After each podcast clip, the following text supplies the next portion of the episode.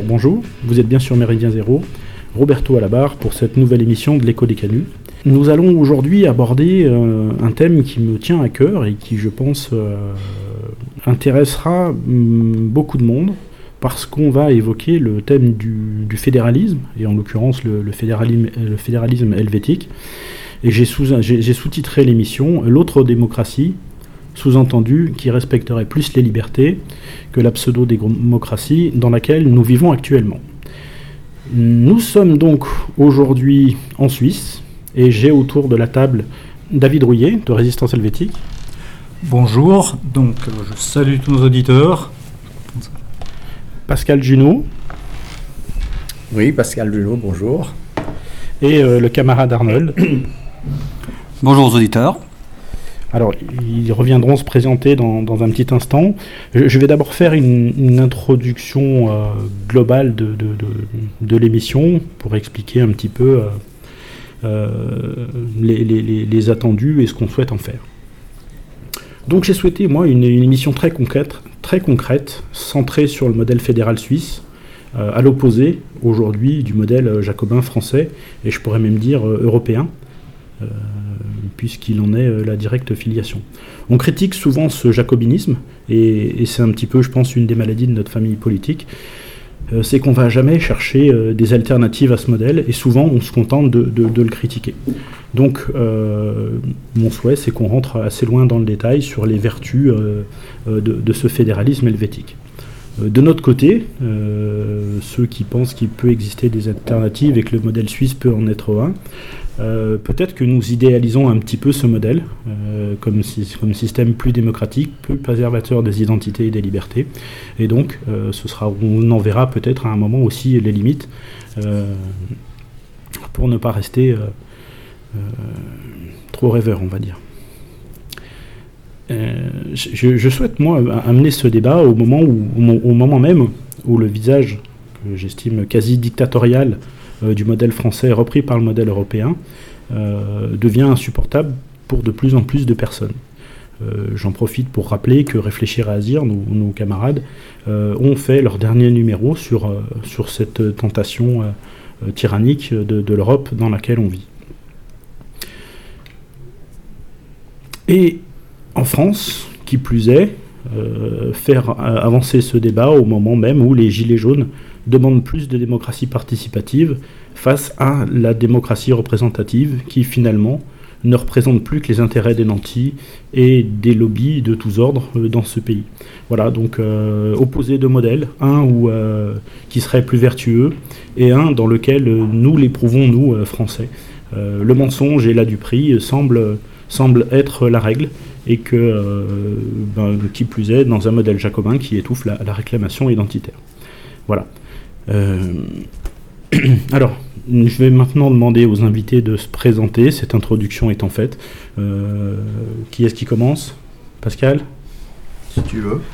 Oui, Pascal Junot, je suis, je suis avocat, j'ai créé il y a beaucoup de temps, pour pas donner de date, une, association à l'université, c'était à la grande époque euh, du Grèce et de la Nouvelle Droite, qui est le Cercle Proudhon et qui continue aujourd'hui à organiser toute une série de conférences et de débats dans un cadre universitaire ou dans des salles comme celle-ci, avec un public un petit peu plus restreint, mais euh, qui continue à avoir, euh, je pense, un certain, un certain succès. Et puis, parallèlement, certains le savent, j'anime l'association des Amis de Brasillac.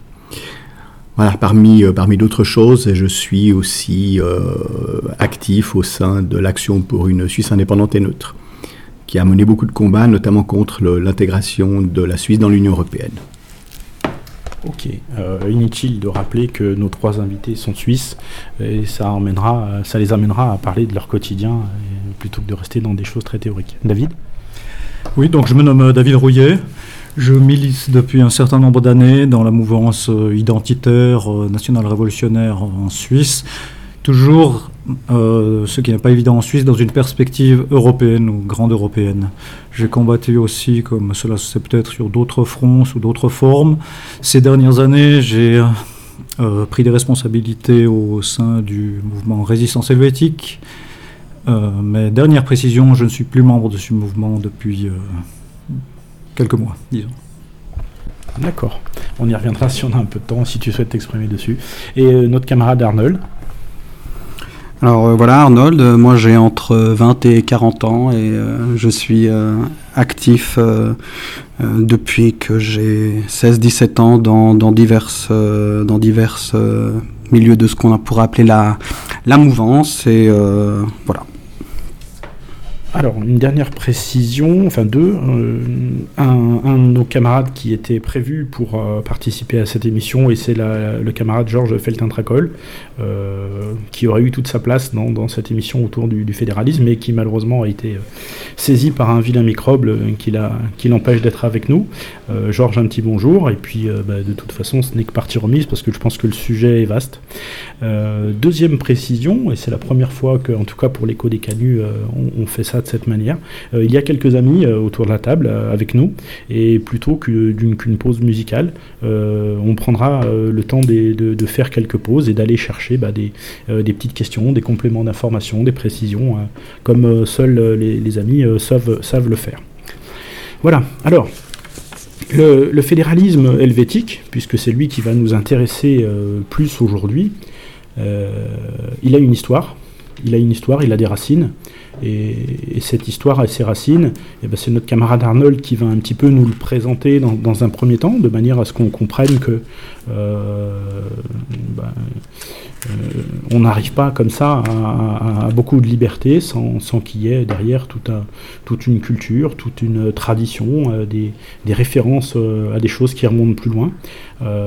donc c'est lui qui va se euh, nous, faire cette présentation. Et puis il aura la, lourde tâche, un petit peu plus, je ne vais pas dire euh, moins gratifiante, mais de, nous présenter les institutions helvétiques, parce que comme on va en parler tout au long de l'émission, on va essayer de débroussailler un petit peu, de manière à ce que vous, Français, qui, écoutez cette émission et qui pouvez être, qui pouvez être intéressés par, par cet autre modèle de démocratie, bon, ben, ça, ça, vous parle un petit peu plus.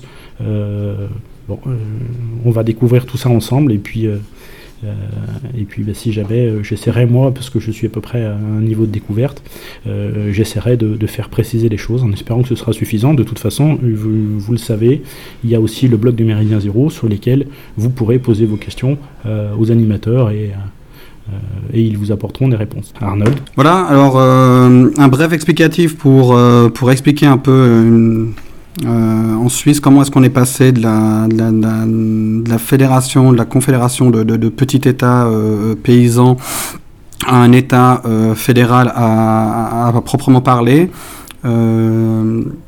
Peut-être en, prélude, simplement pour nos, pour nos amis et camarades auditeurs français, il y aura quelques dates et il est possible que vous entendiez des, des mots comme comme 70, 80 ou, ou 90. Alors il ne faut pas vous inquiéter, c'est les trois dizaines qui viennent après le chiffre 60.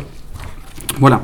Alors justement, comment on passe du, pacte d'alliance de 1291 entre, entre les trois communautés euh, paysannes de, de Uri, Schwitz et Unterwald? Ce, pacte qui est considéré comme l'acte fondateur de la Confédération helvétique, euh, même si à cette époque-là, euh, il n'y a pas d'intention de créer un État nouveau, euh, c'est simplement des, des, États qui, face à, face à des menaces, face à un ennemi commun, euh, ont, décidé de se, de se, mettre ensemble pour être plus forts. Alors, on va passer assez vite de, de, de 1332 euh, à 1481, où il y aura la confédération des, huit cantons, euh, et également de, de, 1481 à 1798, où, euh, où, ce sera la confédération des 13 cantons, où on, est, on reste dans un système fédératif, donc un système d'alliance entre ces différents cantons. Les cantons étant l'équivalent des, départements pour vous, chers amis français. Euh, on, arrive à l'époque de la Révolution française et des, troupes révolutionnaires, révolutionnaires pardon, qui toucheront également euh, euh, la suite. Et suite à l'invasion des, troupes françaises en, 1798, il y aura l'instauration d'une république helvétique et son magnifique drapeau vert, rouge et or. Euh, le directoire français d'époque va, élaborer une constitution euh, helvétique qui sera déclarée en vigueur le, 12 avril de, cette année, donc 1798, par une assemblée de députés de, de 10 cantons. Donc ils vont instaurer un régime centralisé euh, qui sera sur le, sur le, modèle français. ils vont essayer justement d'appliquer ce système unitaire français, donc avec un Sénat helvétique, un tribunal suprême, un conseil exécutif. Ça, ça, durera 5 ans et ça ne fonctionnera pas. cinq ans plus tard, le consul Napoléon Bonaparte euh, euh, fixe euh, dans son acte de médiation pour, qui durera 10 ans, donc 1803-1813, les, il va faire un acte de médiation qui va fixer la constitution et les territoires de 19 cantons, donc, qui sont encore actuellement les, les, 19 cantons, donc c'est à l'exception de Valais, Neuchâtel et Genève, euh, qui sont rattachés à la, République française.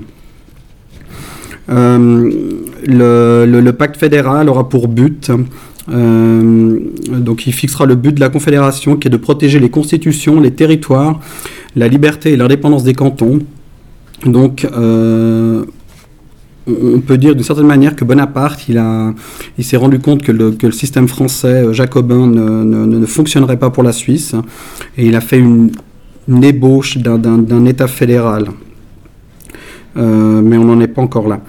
Euh, il y a des dispositions transitoires où c'est un landaman qui, euh, Louis Daffry, de, un fribourgeois, qui est nommé par Napoléon, qui s'occupera des, justement des dispositions transitoires jusqu'au rassemblement de la diète. Donc l'autorité commune de la Confédération sera justement cette diète qui sera rétablie et qui se réunit dans un des six forortes. Alors, c'est des cantons directeurs, hein, qui étaient les cantons de, Fribourg, Berne, Soler, Bâle, Zurich et Lucerne, et qui, votent euh, selon leurs instructions cantonales. Donc, euh, au niveau des autorités cantonales, il leur restera le droit de douane euh, pour tout ce qui est, tout ce qui est extérieur à la Confédération. Ils frappent leur propre monnaie, ils ont les droits de poste, divers systèmes de poids et mesures, ce qui peut des fois être problématique entre les, entre les cantons. Euh, il y aura le, commencement d'une armée fédérale avec un effectif au prorata des cantons, mais qui est limité en nombre par le consul euh, pour pouvoir maintenir la dépendance de, la Suisse envers la France. Euh, il y a des conditions de il y a des conditions pour, pour, cet acte également, donc une capitulation militaire pour 25 ans, euh, il y a un droit de lever 16 euh, 000 hommes en état de porter les armes et il y a diverses taxes qui peuvent être parfois assez lourdes qui sont imposées justement lors de cette, euh, de cette médiation. En 1814, suite à la première abdication de, Napoléon, ça signe le fin de, l'acte de médiation. Il y a une adoption du pacte d'un nouveau pacte fédéral et une constitution provisoire pour la Confédération. Et il y a des demandes d'adhésion des trois derniers cantons, Genève, Valais et Neuchâtel, qui sont acceptés par la diète. Est-ce qu'on peut dire que c'est à cette époque-là que commence vraiment la, la, confédération euh, actuelle? Est-ce que c'est euh, à partir de là qu'elle naît ou elle naît un petit peu plus tard? Alors, pas tout à fait, parce que suite à ça, euh, les, grandes puissances européennes sont en train de, faire la transition justement avec, avec l'époque napoléonienne, et il se passe en fin d'année 1814, il y a le Congrès européen de Vienne, et, il est question de faire accepter son pacte fédéral par les grandes puissances pour la Suisse. Et il y a diverses revendications euh, de divers cantons. Euh, que ce soit pour, euh, pour Genève ou des revendications territoriales pour Berne et pour les Grisons. Et euh, à, l'issue de ce congrès, la neutralité suisse est à nouveau proclamée. ce, ce qu'il va falloir savoir, c'est que la Suisse va envoyer trois ambassadeurs lors de ce congrès, mais Berne ou les Grisons vont aussi envoyer des, ambassadeurs de manière séparée. Par exemple, il y a des revendications territoriales de Berne qui sont sur le pays de Vaud qui est alors un qui, qui, a, gagné son indépendance sous Napoléon. Donc la, Suisse, elle parle pas encore d'une voix. Donc on peut pas encore parler vraiment d'un au niveau de la diplomatie internationale d'un État fédéral à proprement parler. Euh, et il y a aussi toujours ces, ces, grandes puissances voisines, euh, principalement l'Autriche, euh, où la France est des, des, des, puissances plus petites comme la République de Bavière ou le, enfin pas la, la, Bavière ou le ou le, le royaume de, de Sardaigne en, qui, est, qui, est, qui, est, en Savoie qui, qui joue autour euh, aussi de, de, la Suisse et qui euh, la Suisse est en reconstruction à ce moment-là elle peut elle a, elle a pas vraiment son, elle pas une vraie indépendance. Elle est, pas encore la, elle pas encore assez forte et il y a trop de dissensions internes pour pouvoir parler à proprement parler d'un, d'un, d'un État, d'un État fédéral. Donc l'année euh, qui, suit, il y a la rédaction de la charte d'alliance, donc ce pacte fédéral euh, qui contient que 15 articles et qui laisse au canton la plus grande euh, autonomie possible et réduit l'activité de l'État central au minimum, c'est-à-dire aux ordonnances fédérales relatives au domaine militaire et aux négociations avec l'étranger. Elle est adoptée le 7 août 1815. Euh, et lors du traité de Paris qui suit la deuxième abdication de, de, Napoléon Ier et puis son exil à Sainte-Hélène, euh, il, y a, il, y a, également de nouveau des, des, négociations et des revendications territoriales pour Genève. Et euh, c'est à ce moment-là qu'il y aura une nouvelle déclaration de reconnaissance de la, neutralité de la Suisse et de l'inviolabilité de son territoire, puisque sous Napoléon et même sous le, Congrès européen de Vienne, la neutralité avait été avait été euh, avait été avait été reconnue, mais il y a quand même des troupes qui avaient traversé le pays, euh, que ce soit les troupes autrichiennes qui n'ont pas laissé un très bon souvenir en Valais à cette époque-là, et ou que ce soit les troupes françaises également à l'époque de Napoléon. Donc euh, de, de, 1815, on est vraiment dans cette période charnière entre euh, la Révolution française et euh, où on arrivera gentiment à la guerre du Sonderbund. Donc dans ces années-là, donc entre 1815 et, et 1847, il y, a, il y, a, plusieurs révisions de, de certaines constitutions cantonales qui sont faites. Il y a des tentatives de révision du pacte fédéral. Il y a énormément de tensions, que ce soit au niveau de certains cantons entre la ville et la campagne.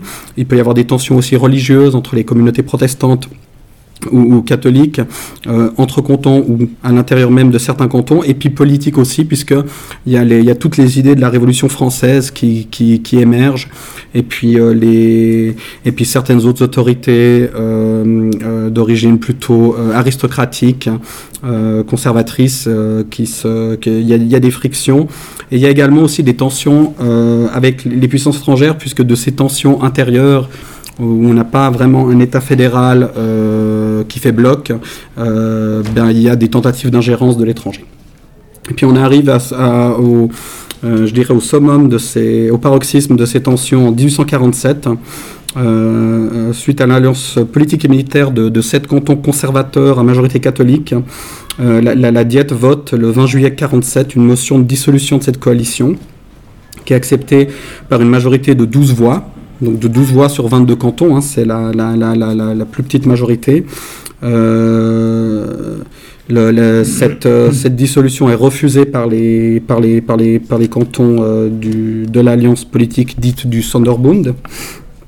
Euh, ce qui va amener, euh, après quelques tentatives de, de, de, de, calmer les choses, à la guerre proprement parlée du Sonderbund, qui, qui est une guerre civile. Il va falloir expliquer le Sonderbund. Le Sonderbund, c'est justement cette alliance de cantons euh, majoritairement catholiques qui, se sont, qui ont fait une alliance euh, euh, politique et, et, militaire et qui, ont, qui avaient des volontés sécessionnistes. Euh, par rapport à toutes les idées, il y a la, la, la, la grande fracture était entre justement ces conservateurs euh, catholiques qui étaient, euh, qui étaient travaillés par le clergé et ces nouvelles idées euh, justement de la Révolution française et des, et des radicaux en Suisse qui eux prônaient une, euh, justement les idées, les idées de la Révolution française et, et, et des idées plus démocratiques. Donc à un moment, le, plus, plus démocratique ou plus jacobine alors à l'époque, c'est plus démocratique euh, sur la Révolution française, donc on peut dire plus jacobine. Oui. Mais euh, euh, c'était quand même aussi plus démocratique dans le sens où on voulait augmenter aussi la, possibilité au peuple de, s'exprimer et pas seulement. Euh, euh, il faut voir que dans certains cantons, c'était des c'était de, de, véritables aristocraties qui, menaient sur les, par exemple, des villes qui, euh, menaient la vie dure aux, gens des campagnes. Il y avait cette, euh, il y avait, il y a eu un moment où justement la République helvétique a été proclamée où, cette tendance s'est inversée et, quand ces milieux aristocratiques sont revenus euh, au, pouvoir, il y a quand même eu certaines dissensions. Euh, et puis il y a eu l'événement aussi un petit peu fondateur, c'est le, refus de la ville de Lucerne d'expulser les, jésuites de son territoire comme, euh, comme était demandé. Donc eux en revendiquant euh, la, liberté religieuse qui était, qui garantie hein, par le pacte fédéral. Mais, mais, donc voilà, et euh, de, de, fil en aiguille, on a des, des, des, cantons catholiques qui se, qui se replient sur eux et puis euh, qui, qui n'acceptent pas euh, le, la, majorité de, comme j'ai dit, c'était 12 cantons sur 22. Donc ça, c'est, ça, il y a eu un moment une bascule avec le, le, canton de Saint-Gall. Euh, d'abord le canton de Genève, puis ensuite le canton de, le canton de Saint-Gall qui a fait le, le, le 12e homme. Et jusqu'à un moment où les positions sont devenues, sont devenues intenables et où ça a débouché sur une guerre civile. Et c'est donc justement suite à cette, à cette guerre civile qu'il y aura la fondation de, l'État euh, fédératif. Euh, donc en 1848, euh, il y aura la création des, deux chambres. donc on va voir après pour les ça n'a pas changé. Le Conseil national et le Conseil des États qui peut être réunis en Assemblée fédérale. la création du Conseil fédéral et la création du Tribunal fédéral. On verra après quand on parlera des institutions suisses. Elle a été adoptée par la majorité des cantons et du peuple. Euh, donc ils, adoptent la nouvelle constitution euh, qui instaure un régime fédératif qui prend, en compte l'élément national ou général et l'élément cantonal ou spécial. C'est un régime qui accorde à chacun de ces éléments ce qui lui appartient pour le bien de l'ensemble et de ses parties. Donc on voit que c'est quand même quelque chose d'assez consensuel. Et c'est à cette époque-là aussi que le choix de Berne comme siège de la Confédération qui est lié à sa position euh, centrale en Suisse, également à son importance historique, euh, sera, sera, sera pris. Et puis euh, ensuite, il y aura quelques, quelques éléments un peu plus tard, en 1874 et en 1891, où il y aura une révision de la, Constitution. en 1874, sur le domaine militaire, les compétences fédérales seront étendues puisque les, les, cantons jusqu'à là avaient encore la, compétence pour tout ce qui était infanterie. Donc là, on aura vraiment une, euh, armée fédérale complète, en laissant toujours euh, euh, certaines attributions aux cantons. Et puis l'exception du droit populaire avec l'introduction du référendum facultatif, ça aussi on verra, et puis qui sera complété en 1891 par le droit d'initiative en matière constitutionnelle. Bien. Pascal, David, des choses à, des choses à rajouter sur, sur l'affiliation, sur, euh, l'âme euh, peut-être plus euh, germanique qui vient, amener à, cette volonté de, se fédérer et d'être, associé tout en étant libre, des choses à rajouter? Oui, je veux donner certaines, certaines informations qui ne sont peut-être probablement pas familières spécialement à nos auditeurs français. Alors effectivement, euh, la Suisse existe depuis bien plus longtemps que euh, le, pacte fédéral, euh, qu'il s'agisse de celui de 1848 ou de celui de 1815. au cours du Moyen Âge, on a la fondation légendaire ou semi-légendaire de 1291. Oui. Mais les documents attestent que si le nom de Suisse en tant qu'État n'existe pas, dans les documents médiévaux qui parlent de Eid, Eidgenosse, Eidgenossenschaft. Ouais, donc Eid est un terme allemand synonyme de pacte ou d'alliance. Genosse, je pense que ça nos camarades français en général le comprennent. Donc de, sont les, les, les camarades ou les associés par un serment. Voilà.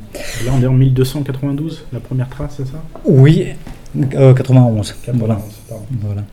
Mais ensuite, euh, disons au cours des siècles suivants, ce terme se retrouve. Se retrouve de Eidgenossenschaft, donc de confédération. Et euh, la suite des traités de Westphalie, au milieu du XVIIe siècle, l'Eidgenossenschaft, donc la confédération, est déjà considérée comme neutre ou comme intouchable par les États environnants. Euh, voilà pour le moment, ces précisions-là que je voulais apporter. Alors on peut en venir finalement à la, à d'autres, à la conception comment se sont créées finalement les nations européennes actuellement? L'État moderne.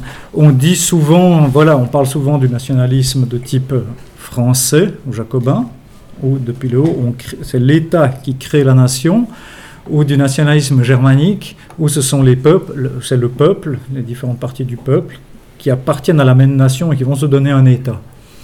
Alors de ce côté-là, effectivement, la Suisse, qui n'a jamais été un État-nation, eh son origine en fait vient de communautés, de communautés populaires, de communautés d'hommes libres qui jurent fidélité entre elles pour s'entraider. Et c'est ce qui a permis finalement que ce modèle survive, qui survive euh, jusqu'à aujourd'hui. Peut-être intéressant de, rappeler que, ce qu'on n'a pas mentionné, mais ces anciens cantons suisses, cette Suisse centrale, cette Urschweiz dont on parle souvent, euh, est quand même au départ rattachée au Saint-Empire romain germanique. Et elles jouissent de quelque chose qui est important, c'est ce qu'on appelle l'immédiateté impériale. C'est-à-dire que c'est des pays qui sont liés au Saint-Empire romain germanique, mais qui ne dépendent pas d'un prince ou de l'empereur, mais qui ont leur liberté, simplement, elles sont, elles dépendent de l'autorité du Saint-Empire tout en étant libres. C'est des vallées qui sont importantes pour le Saint-Empire. il faut regarder, une carte de géographie, si possible même en relief de la Suisse, et vous comprenez toute la problématique de ce qu'est la Suisse. C'est une vallée de montagne qui est un nœud absolument central dans cette, dans cette partie de l'Europe, qui contrôle les vallées, et on sait qu'on ne peut pas contrôler les peuples suisses, donc ce sont des alliés du Saint-Empire, ils sont membres du Saint-Empire, mais en même temps ils sont indépendants. Pourquoi la date, on en a parlé, de 1291, qui est cette espèce de date fondatrice de la Suisse, est si importante? En réalité, euh, on, en parle de l'acte fondateur, c'est un mythe fondateur, le pacte de 1291. Il faut savoir que les alliances entre cantons, de ces, de de cantons primitifs, existent bien avant 1291. Mais pourquoi est-ce qu'on retient la date du 1291 Pour une raison qui est extrêmement simple. C'est que ces cantons suisses ont sont dans la visée, évidemment, d'une dynastie qui est importante à l'époque, qui sont les Habsbourg. Habsbourg, qui sont évidemment des princes du, Saint-Empire romain germanique. Jusque-là, les Suisses sont protégés au fond des visées de, l'empire euh, de cette, euh, de cette famille autrichienne par le fait qu'ils sont membres de l'empire et donc l'empire leur assure cette immédiateté impériale et donc leur indépendance. Le problème en 1291, c'est qu'il y a confusion entre la personne de l'empereur et la famille des Habsbourg, puisque c'est un Habsbourg qui arrive à la, à la tête du Saint-Empire romain germanique. Donc cette, cette, protection, quelque part, elle tombe, puisque les Habsbourg se disent, ben, par notre position en tant qu'empereur que, du Saint-Empire romain germanique, on va pouvoir contrôler et mettre ferme mise sur, le, sur les Suisses. Ce qui crée cette fameuse alliance de 1291. En réalité, on renforce des alliances antérieures, mais qui devient plus militaire, qui devient plus forte. Et donc, c'est là que la Suisse, quelque part, va se détacher du Saint-Empire à cause de la dynastie des Habsbourg pour devenir des cantons beaucoup plus libres et beaucoup plus indépendants. À la fois du Saint-Empire, à la fois du Saint-Siège euh, donc de, Rome. Et cette alliance-là va se renforcer avec les guerres, évidemment, contre, contre les Habsbourg, qui vont finir régulièrement en victoire des, des Suisses. Cette victoire va, au fond, focaliser l'attention sur eux des territoires qui sont autour de ces, trois cantons primitifs. Et c'est là qu'on va arriver petit à petit, cette Suisse, cette, ancienne Suisse, cette ancienne confédération se former, avec des cantons qui arrivent, dont un, canton très puissant qui est le plus important. C'est pas pour rien que la, capitale fédérale, la ville fédérale est à Berne. C'est Berne qui est, une, qui est une puissance militaire. On oublie de, de dire que durant cette période-là, le 13e, le 14e, le 15e siècle, il y a une puissance centrale en Europe, c'est la puissance bernoise qui est une puissance militaire extrêmement importante, qui va focaliser, renforcer l'alliance des anciens confédérés, et qui va permettre ensuite aux autres cantons de venir se raccorder à, cette, euh, à ce pacte-là. Et puis la deuxième chose, c'est que, contrairement à ce qu'on peut penser, ce n'est pas un pacte qui va unir tout le monde. C'est en réalité beaucoup plus complexe que ça, parce que les trois cantons primitifs sont liés par une alliance. Chaque fois qu'un canton va, au fond, adhérer à cette alliance, c'est un nouveau pacte les anciens subsistent et c'est un nouveau pacte qui va se créer entre l'alliance existante et le nouvel arrivant. Et ainsi de suite pour tous les cantons qui arrivent. Donc on arrive à un moment donné à un ensemble qui est extrêmement complexe avec de multiples conventions où les droits et les obligations ne sont pas les mêmes pour tout le monde.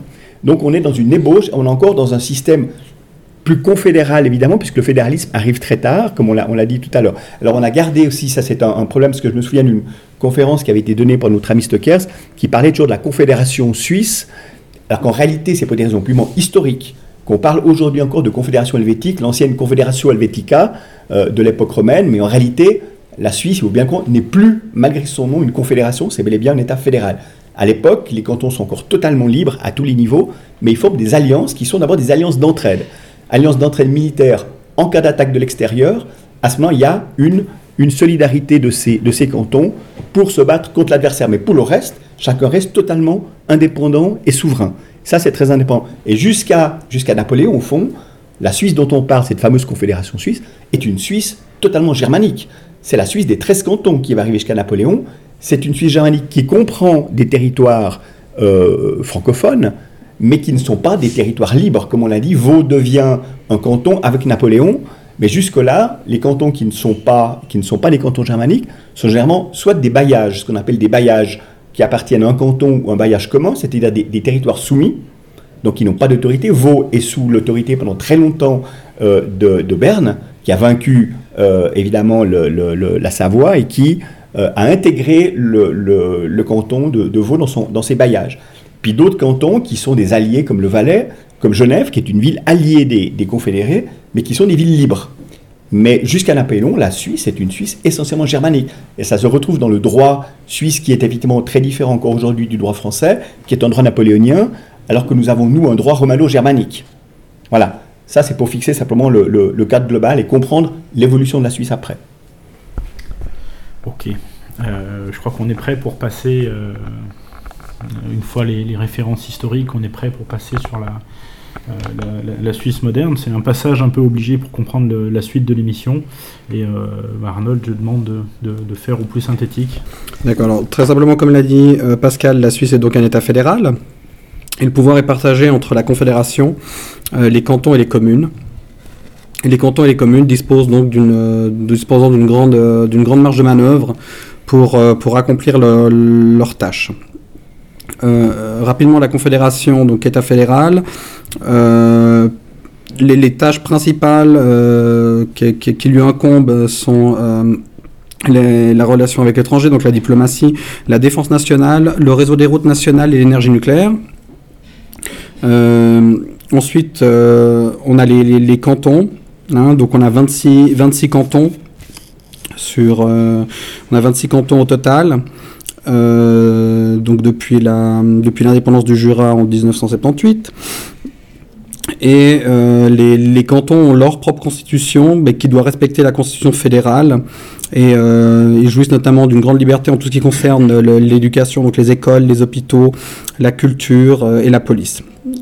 Et chaque canton aussi également perçoit ses, impôts. Hein. Il y a aussi un impôt au niveau fédéral. Et puis ensuite, on a les, communes, donc les 26 cantons qui sont subdivisés en communes. Euh, chaque canton fixe lui-même les, tâches qui relèvent des compétences des communes et qui, lui incombent à lui. Et puis parmi les, tâches des communes figurent notamment l'aménagement local, le règlement des écoles, l'aide sociale et les pompiers. On, on, le verra aussi également tout ce qui, tout ce qui, joue au niveau de la, naturalisation.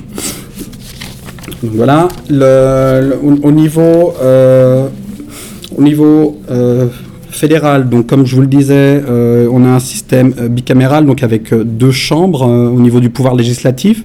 On a le Conseil des États et le Conseil national. Le Conseil des, le Conseil des États, ce sont les représentants, deux représentants par canton. Il y a trois cantons qui sont divisés en demi-cantons, donc ils ont un représentant par demi-canton, mais au total, ça nous fait une, une, une, chambre euh, avec euh, donc du coup euh, 46 représentants. Et puis Juste là, à ce moment-là de, de, de, de, la description des, de la représentativité de chaque canton, ça veut dire qu'un canton qui peut avoir, je sais pas, une grande agglomération comme Genève n'aura que un ou deux représentants, et un canton rural beaucoup plus petit aura aussi un ou deux représentants. Oui, mais c'est pour ça que nous avons précisément le système bicaméral des deux chambres, pour rétablir l'équilibre. Donc, vous avez la chambre haute où chaque canton a effectivement deux représentants, quelle que soit l'importance du canton sur le plan du territoire ou de la population.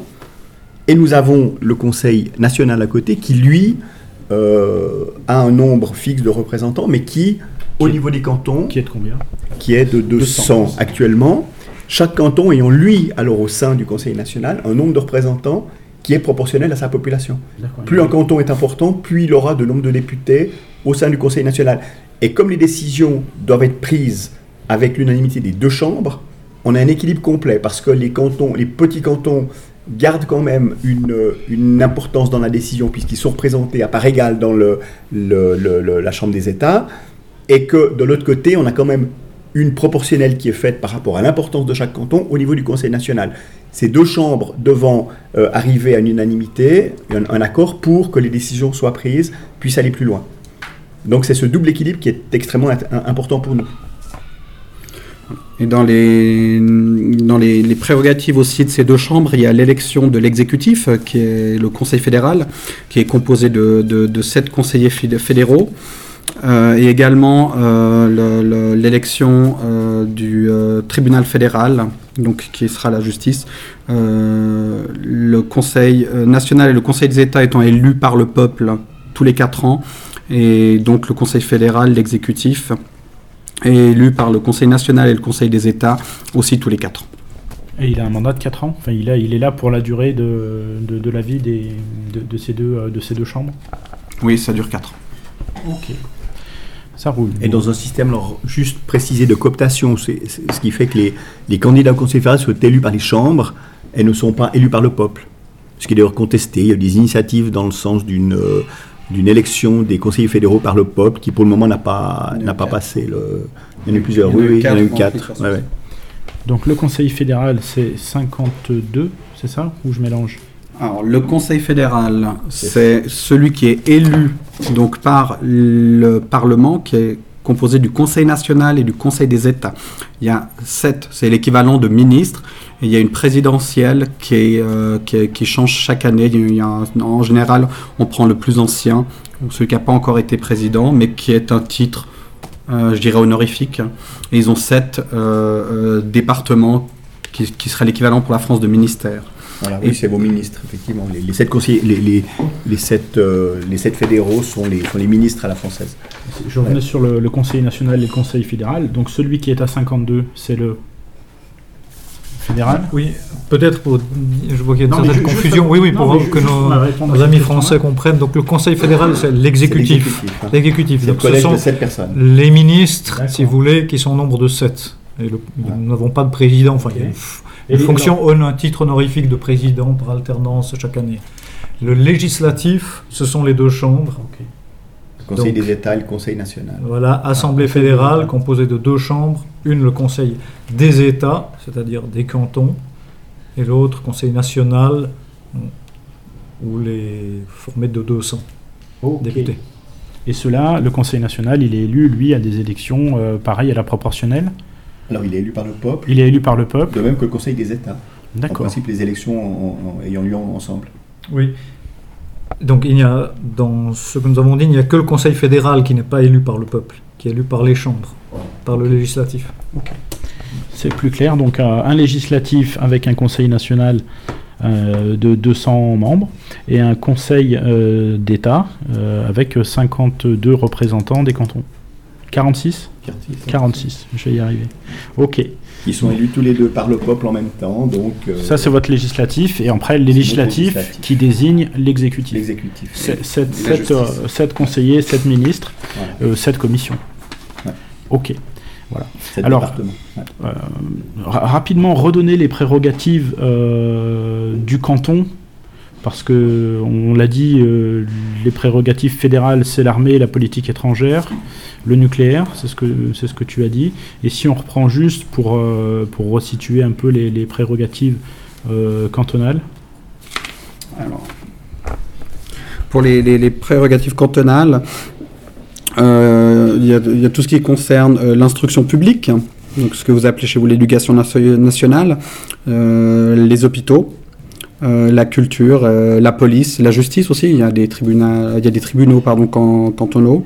Euh, et en règle générale, ils sont euh, ils sont aussi, ils sont aussi en, ils ont aussi les trois pouvoirs au niveau des, ils ont un conseil d'État, un grand conseil et puis un, tribunal euh, cantonal. Donc c'est les, les, les, chambres marchent pas comme, pas comme au niveau fédéral, mais il y a aussi, on retrouve le législatif, l'exécutif et le tribunal, donc le, judiciaire au niveau des cantons également. Donc ces, trois pouvoirs sont représentés au niveau cantonal aussi, ça fait partie de leurs euh, prérogatives. Ce qui est peut-être important juste de souligner à ce stade-là, euh, parce qu'on parle beaucoup de fédéralisme, et les Français sont très influencés par, euh, dans leur position vis-à-vis du fédéralisme par cette Union européenne qui se dit fédérale, mais qui en réalité est très différente de notre système à nous, puisque le fédéralisme de l'Union européenne est au fond un fédéralisme qui vient par le haut, c'est-à-dire que les institutions européennes s'arrogent au fond l'intégralité des pouvoirs et délèguent souvent des miettes aux, nations, leur font redescendre sur les pays membres un certain nombre de compétences au nom d'un prétendu principe de subsidiarité. Pour nous, c'est exactement l'inverse, puisqu'au départ, toutes les compétences sont de nature cantonale, et que c'est à un moment donné, les cantons disent, bah, on va déléguer plus haut un certain nombre de compétences, c'est le vrai principe de subsidiarité, parce qu'on considère, et notamment que la, souveraineté nationale au niveau de l'armée sera évidemment mieux exercée au niveau d'une armée fédérale qu'au niveau des anciens contingents cantonaux, donc on va déléguer cette compétence. On ne se sépare pas, on ne sacrifie pas sa, sa souveraineté à proprement parler, on la délègue plus haut pour qu'elle soit mieux exercée de façon plus efficace. C'est ça le vrai principe de, subsidiarité. D'une façon générale, ce qui concerne tout ce qui est droit privé euh, va être aujourd'hui de la compétence fédérale, ce qui est plutôt du droit public, territoire, etc., sera du domaine euh, cantonal, avec évidemment des partages de compétences. Le, le, les compétences peuvent être mixtes, avec une compétence générale qui est donnée à la Confédération, qui va dire, voilà, ça, les grandes lignes directives au niveau national, on en a la compétence. Par contre, il y a toutes les spécificités cantonales et on laisse pour certaines applications des compétences qui restent au niveau du canton.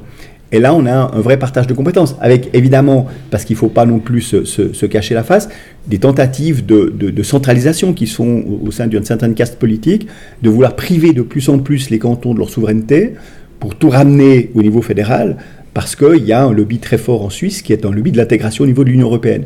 Et on est tout à fait conscient que les, souverainetés cantonales et ce système euh, fédéral actuel se posent à une véritable intégration au niveau de l'Union européenne. Donc il s'agit de plus en plus de priver la Suisse à la fois de, compétences intercantonales, mais aussi d'une démocratie directe dont, quoi qu'en disent les, les, partisans de l'Union européenne, n'est pas soluble dans, dans l'Union européenne. C'est-à-dire que vouloir prétendre que demain on a une loi qui viendra d'en haut, qui viendra de l'Union européenne, qui sera imposée à un pays comme la Suisse qui sera au même, au même stade que les autres pays et qu'on pourra encore exercer une démocratie directe avec un droit de référendum pour dire cette loi on n'en veut pas et c'est le peuple qui décide, c'est évidemment un mensonge qui est crasse parce qu'il n'y aura plus de démocratie directe. Et, c'est précisément les, les adversaires d'une certaine Europe qui aujourd'hui aspirent à une forme de fédéralisme à la Suisse pour retrouver une parcelle de souveraineté. Alors tu, me tends une perche que, euh, qui est la bienvenue parce que j'avais prévu de donner quelques éléments de définition et moi je vais vous donner euh, celle d'une définition euh, de, du fédéralisme assez noble et je crois que Arnold en a une autre dans le littré qui est beaucoup plus, beaucoup plus comment dire, sujette à, à, parti pris. Je vous livre la mienne, et, enfin la mienne. donc définition fédération du latin fedus, pacte, contrat, traité, convention, alliance par lequel plusieurs groupements s'obligent mutuellement, mais surtout se réservent des droits, de liberté, d'autorité. Le, le, fédéralisme se définit comme un système d'organisation politique fondé sur l'idée de partage des compétences et des pouvoirs entre une institution centralisée et des instances décentralisées. Cette forme d'organisation permet le développement et le renforcement d'une solidarité, d'un sentiment de solidarité entre les membres d'une communauté et la mise en œuvre euh, d'un principe de subsidiarité qui privilégie l'intervention au plus petit niveau de compétence avant de s'en remettre au niveau supérieur. Voilà, ça c'est la définition, on va dire, euh, communément admise, mais il y, en a une autre qui, est intéressante à entendre pour montrer, euh, pour montrer le, le, parti pris que le jacobinisme peut avoir vis-à-vis d'un élan de liberté, et ce que tu évoquais un petit peu dans la tentation européenne. Oui, alors c'est tiré de, du livre de Denis de Rougemont, qui était un, qui était un fédéraliste européen d'origine suisse. Euh, la, Suisse ou l'histoire d'un peuple heureux, qui était un, livre qui était écrit à destination justement des Français. Et, et je trouve qu'il cite dedans un, Français cultivé qui, qui, se demande quel est le vrai sens du mot fédéralisme, recours à son littré, où il trouve ceci. Donc, fédéralisme, euh, néologisme, système, doctrine du gouvernement fédératif. On a une suite, une citation. Le fédéralisme était une des formes politiques les plus communes employées par les sauvages de Chateaubriand dans son Amérique gouvernement. Et ensuite, pendant la Révolution, projet attribué aux Girondins de rompre l'unité nationale et de transformer la France en une fédération de petits États. Et la citation Aux Jacobins, on agita gravement la question du fédéralisme et on souleva mille fureurs contre les Girondins. Thiers, Histoire de la Révolution, chapitre 1. Donc en gros, pour un Français cultivé, euh, la cause est entendue fédéraliste égale sauvage ou traître. Voilà, eh ben, on va maintenant rentrer dans une partie bien plus concrète euh, qui, j'espère, va vous, va vous montrer à quel point, euh, grâce à ce système de, gouvernement, on peut avoir, on peut avoir beaucoup plus de, de liberté, que ce soit au niveau communal ou au niveau cantonal. Alors, je, je, vais, je vais, jeter pêle-mêle quelques, quelques thèmes qui, pour nous, sont des grandes victoires de, défense des libertés. Euh, qui sont totalement impossibles aujourd'hui en France. Euh, et, qui sont, euh, par le biais de, de, de, de référendum, enfin ce que vous appelez des, votations, une véritable, euh, permettent une véritable expression euh, de la liberté populaire. Le, souverain, c'est ça, hein, le, le, le, peuple est assimilé au, souverain dans, beaucoup d'écrits helvétiques. Alors, euh, je jette pêle-mêle, hein, mais euh, pour bien faire comprendre comment, euh, comment le fédéralisme pourrait nous apporter un vent de liberté. Je crois, messieurs, mais vous allez peut-être me, contredire, que ce sont les communes qui accordent la citoyenneté en Suisse. Ah, c'est pour vous montrer, euh, vous, amis auditeurs français qui écoutez ça, euh, nos camarades helvétiques, ça les fait pas broncher parce qu'ils y sont habitués, mais pour nous, ce serait un élément de, liberté euh, énorme, de pouvoir dire de quel voisin on veut. Il y a eu, par exemple, d'autres référendums sur le refus de, de minarets. il y a eu une autre votation sur la mise en place d'une cinquième semaine de congés payés. il y en a d'autres sur le renvoi de criminels étrangers. Euh, sur le, la limitation euh, de, de l'immigration, euh, d'une loi sur les armes. Enfin, tout ça pour dire, messieurs, que même si pour vous ça semble, ça semble euh, commun euh, pour nous, Français, euh, qui sommes habitués à, ne pas être sollicités ou en tout cas à ne pas être étendus, ça appelle beaucoup de commentaires. Donc, est-ce que vous voulez développer un peu les mécanismes qui, qui, font qu'on puisse... Ben, on va commencer peut-être par la commune, honneur au, plus petit échelon, mais comment est-ce qu'une commune accorde la, la citoyenneté Quels sont les processus Comment interviennent le voisinage, etc. Je pense que je vous laisserai peut-être répondre, mais juste une, une chose c'est que, qui est importante pour nous, je crois c'est que le Suisse est toujours citoyen de trois entités. Sa commune, son canton et, la citoyenneté suisse. Au nom du principe de subsidiarité, c'est toujours de dire où est-ce que la fonction est la mieux exercée au niveau fédéral, au niveau cantonal, au niveau communal. Et pour répondre à ta question sur la naturalisation, c'est évident que quand on naturalise, bien c'est un c'est un citoyen de la commune, un futur citoyen de la commune qu'on va, va entendre, pour savoir si il répond aux critères d'intégration, etc. Et c'est évident qu'un un, futur, un futur concitoyen euh, peut difficilement passer, euh, je dirais, cette, cette, étape de naturalisation par des instances qui seraient, en tout cas fédérales, en tout cas pas, voire cantonales, puisqu'il va d'abord recevoir, au fond, le droit de bourgeoisie de sa commune. Et donc, qui est le mieux placé pour savoir si cette personne-là est suffisamment intégrée dans sa commune, sinon les autorités communales.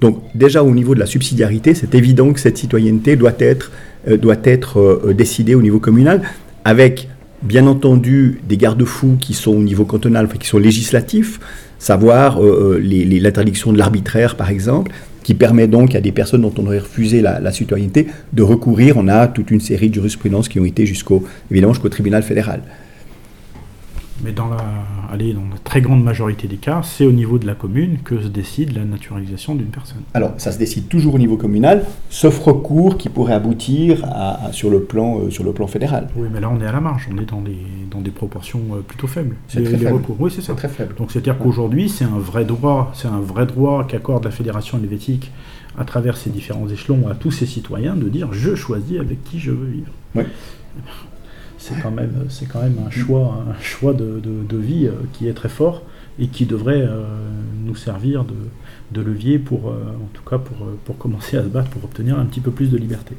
Alors moi j'en ai cité pêle-mêle quelques En rappelant peut-être juste si je peux même juste de te couper, c'est juste une phrase. Euh, c'est un, un, un vieux conflit hein, qui existe entre, entre deux approches fondamentalement différentes, qui est celle du droit du sol et celle du droit du sang, que nous restons encore profondément attachés à l'approche du droit du sang. On est par filiation, on devient, et c'est l'exception qui fait qu'on devient citoyen par naturalisation. Euh, la France a adopté, on le sait, une approche qui est, euh, qui est complètement différente et dont on, mesure aujourd'hui toutes les limites. Puisque un, enfant qui naît dans un avion d'Air France est sous une, euh, de cette sous la souveraineté française et obtient une nationalité qui est, une, qui en réalité une totale fiction. Mais on a poussé très très loin. Il faut revenir à l'origine de tout ça. Hein. C'était des, des, nations qui avaient besoin de développer leur population et qui intégraient euh, euh, un, maximum de, un maximum de personnes dans leur, leur ce qui a d'ailleurs perdu l'Empire romain, euh, on le sait très bien, mais on a là effectivement deux approches qui sont, qui sont très très différentes. On, sait très bien que le, le français dit, quand il arrive, il colonise un pays, il dit aux, aux colonisés, vous êtes français. L'anglais qui colonise dit aux colonisés, nous sommes anglais.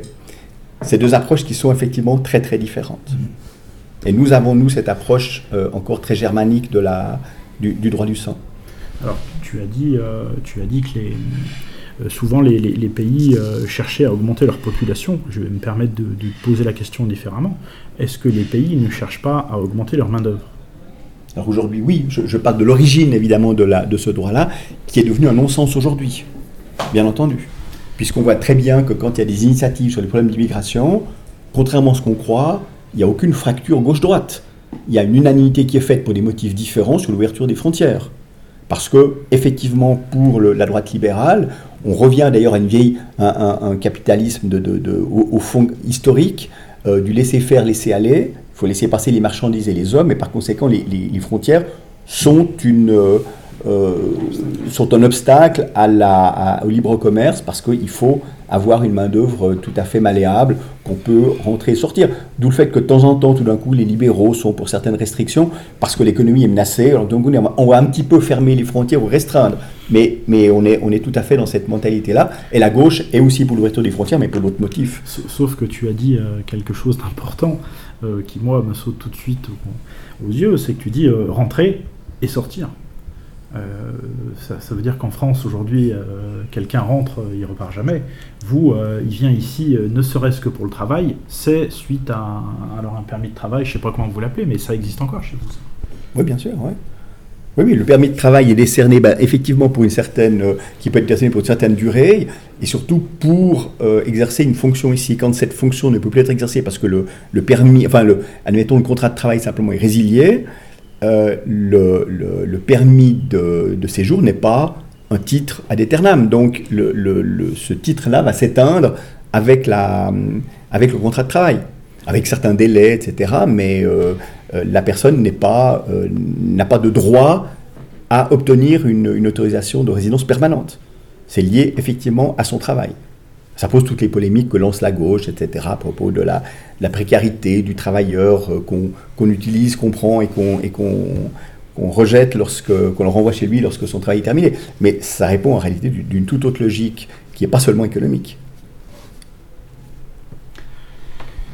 Je, je, vous posais aussi la question, euh, pendant qu'on préparait cette émission, euh, de savoir si, euh, autre exemple emblématique de ce qui se passe en France aujourd'hui euh, au sujet de la, réforme des retraites, si un Macron débarque en Suisse avec dans son, dans son programme aucune allusion aux, réformes des retraites et que d'un seul coup, une fois élu, il décide de, de, faire passer sa réforme et qui plus est de la passer de manière autoritaire, est-ce que ce scénario-là est, possible dans, dans votre confédération helvétique?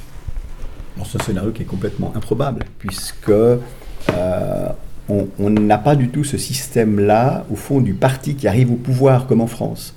Vous avez un parti de la majorité qui obtient une majorité au niveau des votes, qui va élire donc son président. Ce président va désigner euh, son exécutif, c'est-à-dire son, premier ministre, qui lui-même va, va, va, former son gouvernement. Et donc, ça sera un gouvernement qui correspondra, au fond, à celui qui sera arrivé en tête au niveau des votations même si c'est par 51% contre 49%. Or, nous, nous avons un système qui reste un système à la fois proportionnel et collégial. Donc tous les partis sont représentés euh, au niveau du Parlement et des instances cantonales et communales, euh, ce qui fait que même le gouvernement fédéral représente la, couleur des partis politiques dans leur proportion. Vous, vous êtes sur une, je, vais mal le dire, mais une véritable proportionnelle. Je sais pas on est dans une véritable proportionnelle, euh, avec évidemment les plus petits partis qui ne seront pas forcément représentés. au niveau fédéral, on n'a que 7 conseillers fédéraux, donc on va avoir un panachage des 4, 5 principaux partis de la, de la Confédération qui sont, qui sont les, les, partis les plus représentés. Et on a le même schéma au niveau cantonal et communal. Dans le législatif, alors évidemment, comme c'est beaucoup plus large, puisqu'il y a, il y, a, y a 200 euh, conseillers nationaux, ben on va avoir plus de petits partis qui vont être représentés, mais on a une véritable représentativité. Donc on ne peut pas imaginer ce schéma d'une personne qui arrive président au pouvoir et qui, une fois qu'il est là, qu'il a formé son gouvernement, enfin, qu'il a nommé son Premier ministre, qui forme ce gouvernement, va pouvoir imposer un certain nombre de lois. Euh, d'abord parce que il n'arrive pas seul au pouvoir, il, s'intègre dans un collège qui est déjà là. Et puis deux, parce qu'il y a les fameuses barrières qui sont celles des référendums populaires, euh, qui permettent en tout temps pour une loi qui ne serait pas, qui n'aurait pas l'approbation populaire, de déposer, euh, moyennant un certain nombre de signatures, une opposition et que cette loi à ce moment-là soit, soit, soit soumise au peuple. on va y revenir au, référendum d'initiative populaire, de, à vos votations. Euh, mais, mais, juste euh, pour dire quand même la vertu de votre système, de votre système législatif, c'est que ça vous oblige à dialoguer. Ça vous oblige à trouver des compromis, et c'est aussi une des grandes vertus de ce système fédératif, que de s'obliger à réfléchir ensemble, de s'obliger à, transiger, à, accepter des compromis, c'est aussi euh, quelque chose d'essentiel, au-delà du, garde-fou populaire qui vient juste après et sur lequel on va revenir.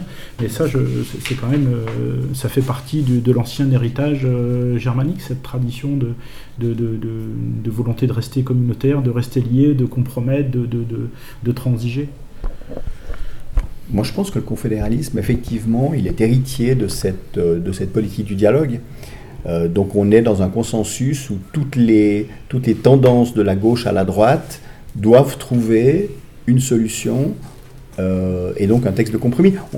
je vous ai expliqué le, problème de la paix sociale qu'on a en Suisse, qui évite ces grands mouvements de, grève au niveau national. C'est quand un problème se pose entre le monde du travail et le monde des employeurs, eh bien, les différents syndicats se rencontrent et puis trouvent, cherchent une solution qui ne sera jamais à satisfaction à 100% de l'un ou l'autre, mais qui reste dans le domaine consensuel et qui évite ces guerres sociales que l'on connaît euh, bah, autour de nous. Ce que, ce que tu veux dire, c'est quand tu dis les différents syndicats, c'est les syndicats patronaux et les syndicats de salariés, qui se réunissent et qui trouvent un compromis, bien contrairement à la France, où euh, les syndicats patronaux vont en général voir le gouvernement et puis font du lobbying très actif pour avoir les lois qui les arrangent et qui soient votées. Chez vous, c'est pas possible. Non, alors effectivement non. Et c'est comme ça que vous en arrivez à, refuser une cinquième semaine de congé payé. Par exemple, oui, parce que alors je crois que là c'est une différence de, mentalité plus que de système. Euh, c'est que le français, de par son système jacobin aussi et par son histoire, est très individualiste. Quand on lui dit, bah, écoutez, voilà, on vous propose une cinquième semaine de salaire, il va dire, bah, attends, moi je suis très con de, dire non. On me propose une cinquième semaine, je la prends. Le Suisse va raisonner différemment dans un système beaucoup plus collectif. C'est-à-dire que le Suisse dit, voilà, moi j'appartiens à, au fond, à une, entité plus collective euh, qui, est, qui, au niveau cantonal, communal, fédéral, et je vais faire ce raisonnement parce qu'il y a cette conscience politique. On, encore une fois, le fédéralisme n'est pas un système exportable comme ça, on dirait c'est une méthode et puis on vous la donne. C'est une histoire, c'est une culture.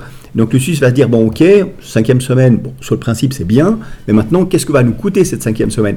Parce que quelque part, il n'y a aucun cadeau qui est gratuit en politique. Donc, si on a ça, qu'est-ce qui va augmenter de l'autre côté? Les impôts, la TVA, etc. Quel va être le... Donc, on se dit non, raisonnablement, on sait qu'on va le payer très cher. Ceux qui nous proposent ça, ils prétendent nous faire un cadeau. En réalité, on va le payer cher ailleurs. Donc, le Suisse va se faire ce raisonnement de se dire quel va être l'impact sur notre économie, sur les institutions, etc., etc. Donc il y a ce qu'on appelle le bon sens helvétique qui va prendre le dessus et de se dire non, cette cinquième semaine, c'est un, c'est cadeau empoisonné qu'on va payer très cher ou trop cher ailleurs. Mais les Français ont beaucoup de mal à comprendre. Moi, je vois quand je discute avec des amis français, vous avez refusé une cinquième semaine de vacances, vous êtes fous. On, voit qu'il y a, une barrière qui nous sépare, euh, qui, est, de nature politique et culturelle. Est-ce qu'on n'est pas là dans la, dans la barrière euh, qui peut opposer euh, la communauté de destin et la communauté organique que vous pouvez représenter de manière assez vertueuse, et que nous on idéalise par certains aspects, et, le socialisme, le socialisme égalitaire qui finalement finit par, par pervertir les gens et, les faire effectivement s'en foutre un petit peu de tout ce qui se passe en France. Je crois qu'on est, on est vraiment là-dedans dans la dans l'opposition entre communauté de destin, euh, communauté organique, et, que ça aussi, c'est distillé, c'est induit par le système politique qu'on a choisi. Moi, je crois que c'est une évidence. Oui, c'est une évidence. Mais pas que on parle du socialisme, mais le libéralisme est aussi un système totalement individuel et totalement individualiste.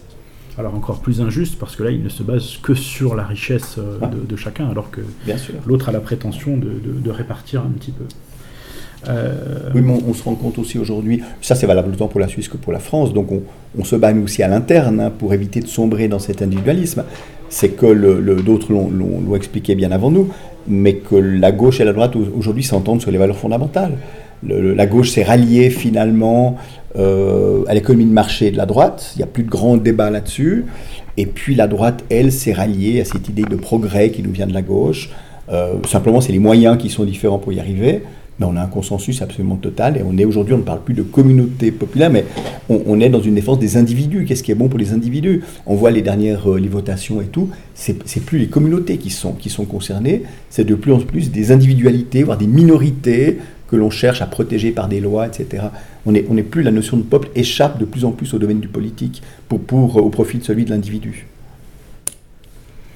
On reviendra sur la, préservation des identités dans, le modèle fédéral. Je, t'ai coupé tout, à l'heure et je souhaiterais vous entendre là-dessus parce que c'est un élément très important euh, euh, de, cette euh, véritable démocratie suisse. c'est la question du, contrôle du peuple à travers les, votations, les, référendums qui peuvent, qui peuvent venir contrer une loi. Je reprends mon exemple du 49.3 sur les retraites. Euh, le peuple suisse est confronté à ça, il a un argument, il peut faire quoi?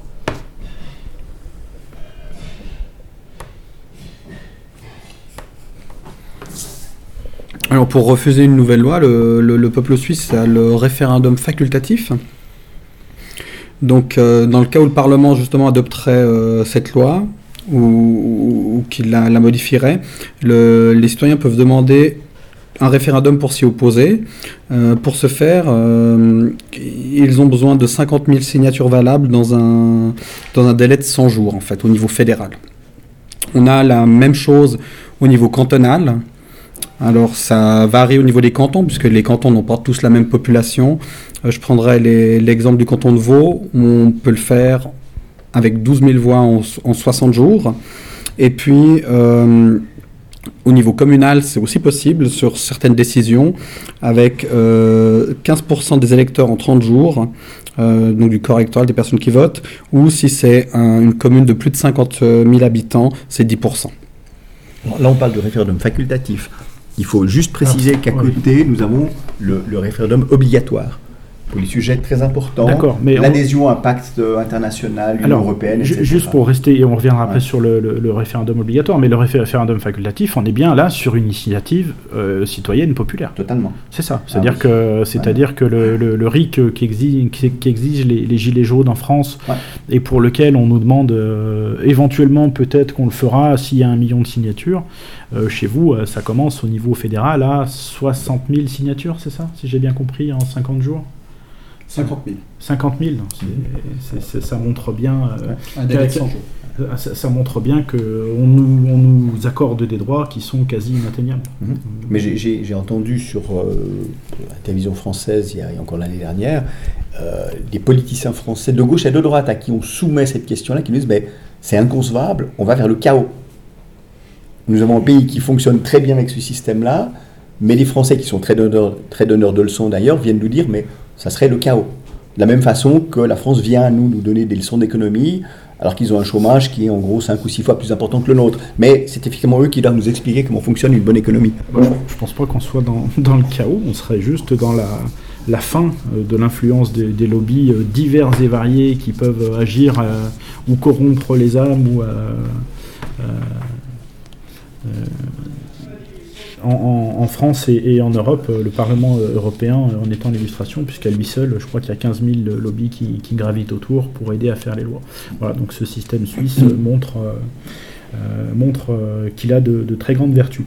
Avant, avant de faire une petite pause et de s'ouvrir éventuellement aux questions des amis qui sont dans la salle, on revient sur le référendum obligatoire. Euh, enfin le, les euh, référendums obligatoires. C'est comme ça que vous, euh, que vous en arrivez à pouvoir parler très librement de la, la limitation de l'immigration, de la fin des minarets ou de, du renvoi des criminels étrangers. Ça, c'est des ça, c'est autre chose. Non, alors ça, c'est un autre problème, c'est celui de l'initiative populaire. C'est-à-dire que, voilà, à un moment donné, un nombre de citoyens qui apportent, alors je crois que c'est 100 000 hein, pour l'initiative, peut déposer une motion de loi pour dire voilà, on veut, bah, ça a été l'affaire des minarets. Alors, on va pas trop parler de l'affaire des minarets parce que c'était quelque chose qui avait été lancé en réalité sans volonté d'aboutir, mais pour lancer un débat. Et, celui qui a lancé ce débat euh, a été le premier surpris du résultat euh, des votations. Parce qu'en réalité, personne n'a voté réellement sur une problématique des minarets euh, où il y en avait à l'époque, je crois, deux ou trois en Suisse, je ne sais plus, quelque chose comme ça. Il n'y en a pas plus depuis d'ailleurs, euh, ni moins. Mais euh, en réalité, on s'est rendu compte que c'était intéressant. Et c'est souvent l'intérêt d'ailleurs de ces initiatives populaires. C'est que l'objet a l'air un peu, on, peut presque dire farfelu, l'affaire des minarets, en disant, mais attendez, on a deux minarets ou deux et demi en, Suisse, qu'est-ce que c'est En réalité, on a ouvert un débat complet sur la problématique de l'immigration, sur la place de l'islam en Suisse, etc ça a lancé un vrai débat de fond qui était très intéressant. Mais je me souviens que, que Fressinger, à l'époque, qui était le, qui était véritablement la cheville ouvrière de cette, euh, de cette affaire-là, m'avait dit qu'il a été le premier surpris du, résultat. Il n'y croyait pas, à tel point qu'au moment des votations, il était d'ailleurs dans un... Il était dans une mosquée, il avait été invité par, le, par l'imam local, etc., qui, rigolait évidemment le voyant, parce qu'il était persuadé que cette initiative allait être balayée. Et au fur et à mesure que le, temps passait, ben lui, il avait son, il avait son agent, son, euh, euh, son responsable des votations qu'il appelait toutes les 10 minutes pour dire, tu sais, il y a la petite commune un tel, euh, on est à 56 ou 60%, je me souviens plus. Puis Oscar lui dit, oui, mais c'est, enfin, c'est, c'est, pas représentatif. Puis il dit, si, parce que sur un siècle, on a, c'est intéressant, cette commune a toujours été à quelques voix près au niveau du résultat fédéral. Donc elle est totalement emblématique du résultat fédéral. Oscar a continué à pas vraiment y croire. Et puis les résultats ont, commencé à, tomber en même temps que tombait d'ailleurs le sourire de l'imam et puis des, gens qui étaient là, à tel point qu'à la fin, euh, Oscar a dit écoutez, je crois que je vais partir parce qu'il se rendait compte que ça, ça, se passait très très mal. Bon, ça c'est l'anecdote. Mais effectivement, ça a lancé quelque chose d'intéressant au niveau du débat de fond. Mais là, on n'est pas dans les problèmes de référendum, on est dans les problèmes d'initiative populaire. C'est encore euh, plus intéressant ce que tu nous dis là, Pascal, parce que euh, on est donc dans une société qui peut aborder euh, tranquillement des sujets qu'ils estiment importants sans être taxé de, de, toutes les tares du monde, de racisme, d'antisémitisme, de, de succomber à, à les, tous les, reportages ou tous les films qui passent à la télé pour, euh, pour influer sur les esprits au moment des, élections chez nous. Là, on est vraiment dans des initiatives euh, populaires pour euh, porter certains sujets sur la table. Et ça n'en est que bien plus intéressant. Et ça devrait inspirer pas mal de pondes sur la, sur la scène politique française et européenne. On fait une, une première pause. Alors, juste peut-être avant ça, juste pour te dire ce que je disais avant, l'initiative, donc tu as, tu as, abordé ce sujet en parlant de référendum obligatoire. Encore une fois, le référendum obligatoire, contrairement au référendum facultatif, est celui qui impose par voie constitutionnelle l'exécutif à soumettre au peuple un certain nombre d'objets. Qui est par exemple, ben, typiquement l'adhésion à l'Union européenne, par exemple, ou des, des, sujets fondamentaux qui touchent par exemple l'armée ou autre. Là, on est vraiment dans un, un, changement qui, qui, a des répercussions importantes. Et là, on est dans un cadre référendum obligatoire. Alors, puisque un sujet en appelle un autre, tu veux me dire que le, le viol de la ratification, euh, enfin de la non-ratification du peuple français par le traité de Lisbonne en 2005, euh, ça aurait jamais pu se produire en Suisse? Non, manifestement, ça n'aurait pas pu se produire en Suisse. À l'évidence pas.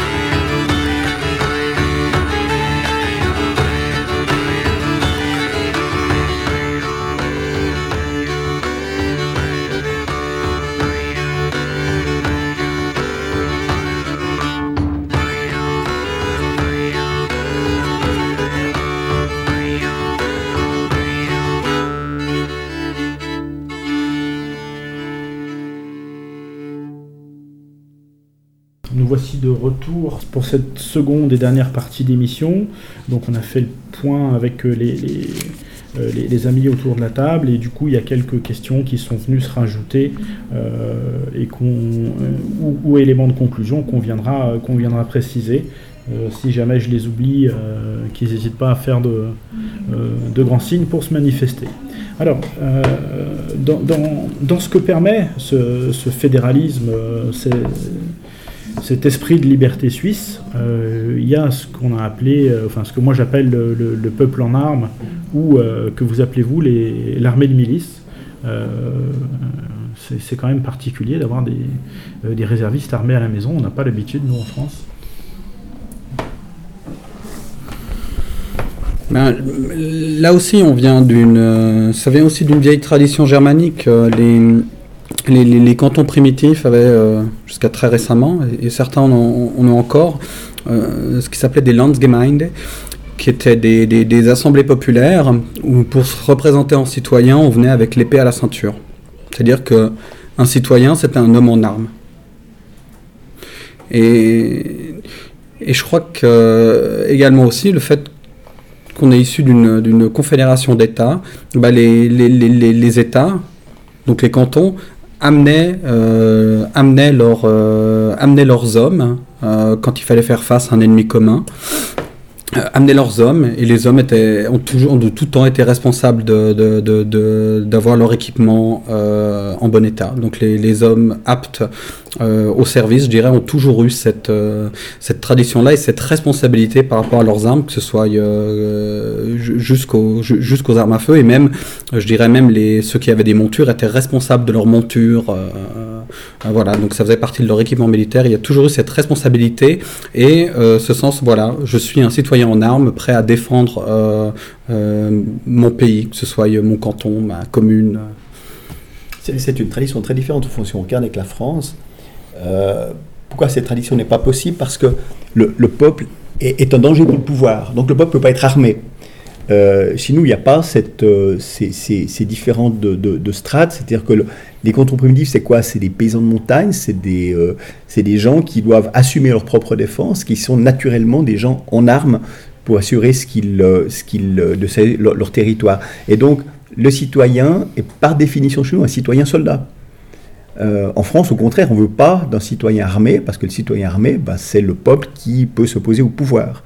Et, c'est toute cette, cette, affaire sur la législation sur les armes et autres, c'est le prétexte, en fait, le cache-sexe de tout ça, c'est le problème du djihadisme et tout, ce qui est une foutaise énorme, puisque celui qui veut s'armer, il ne va pas le faire par les circuits ordinaires mais que le prétexte en réalité est celui de, ne pas avoir une population qui puisse facilement s'armer face au pouvoir. On, est dans une vieille problématique qui a, été, qui a été posée à travers les âges.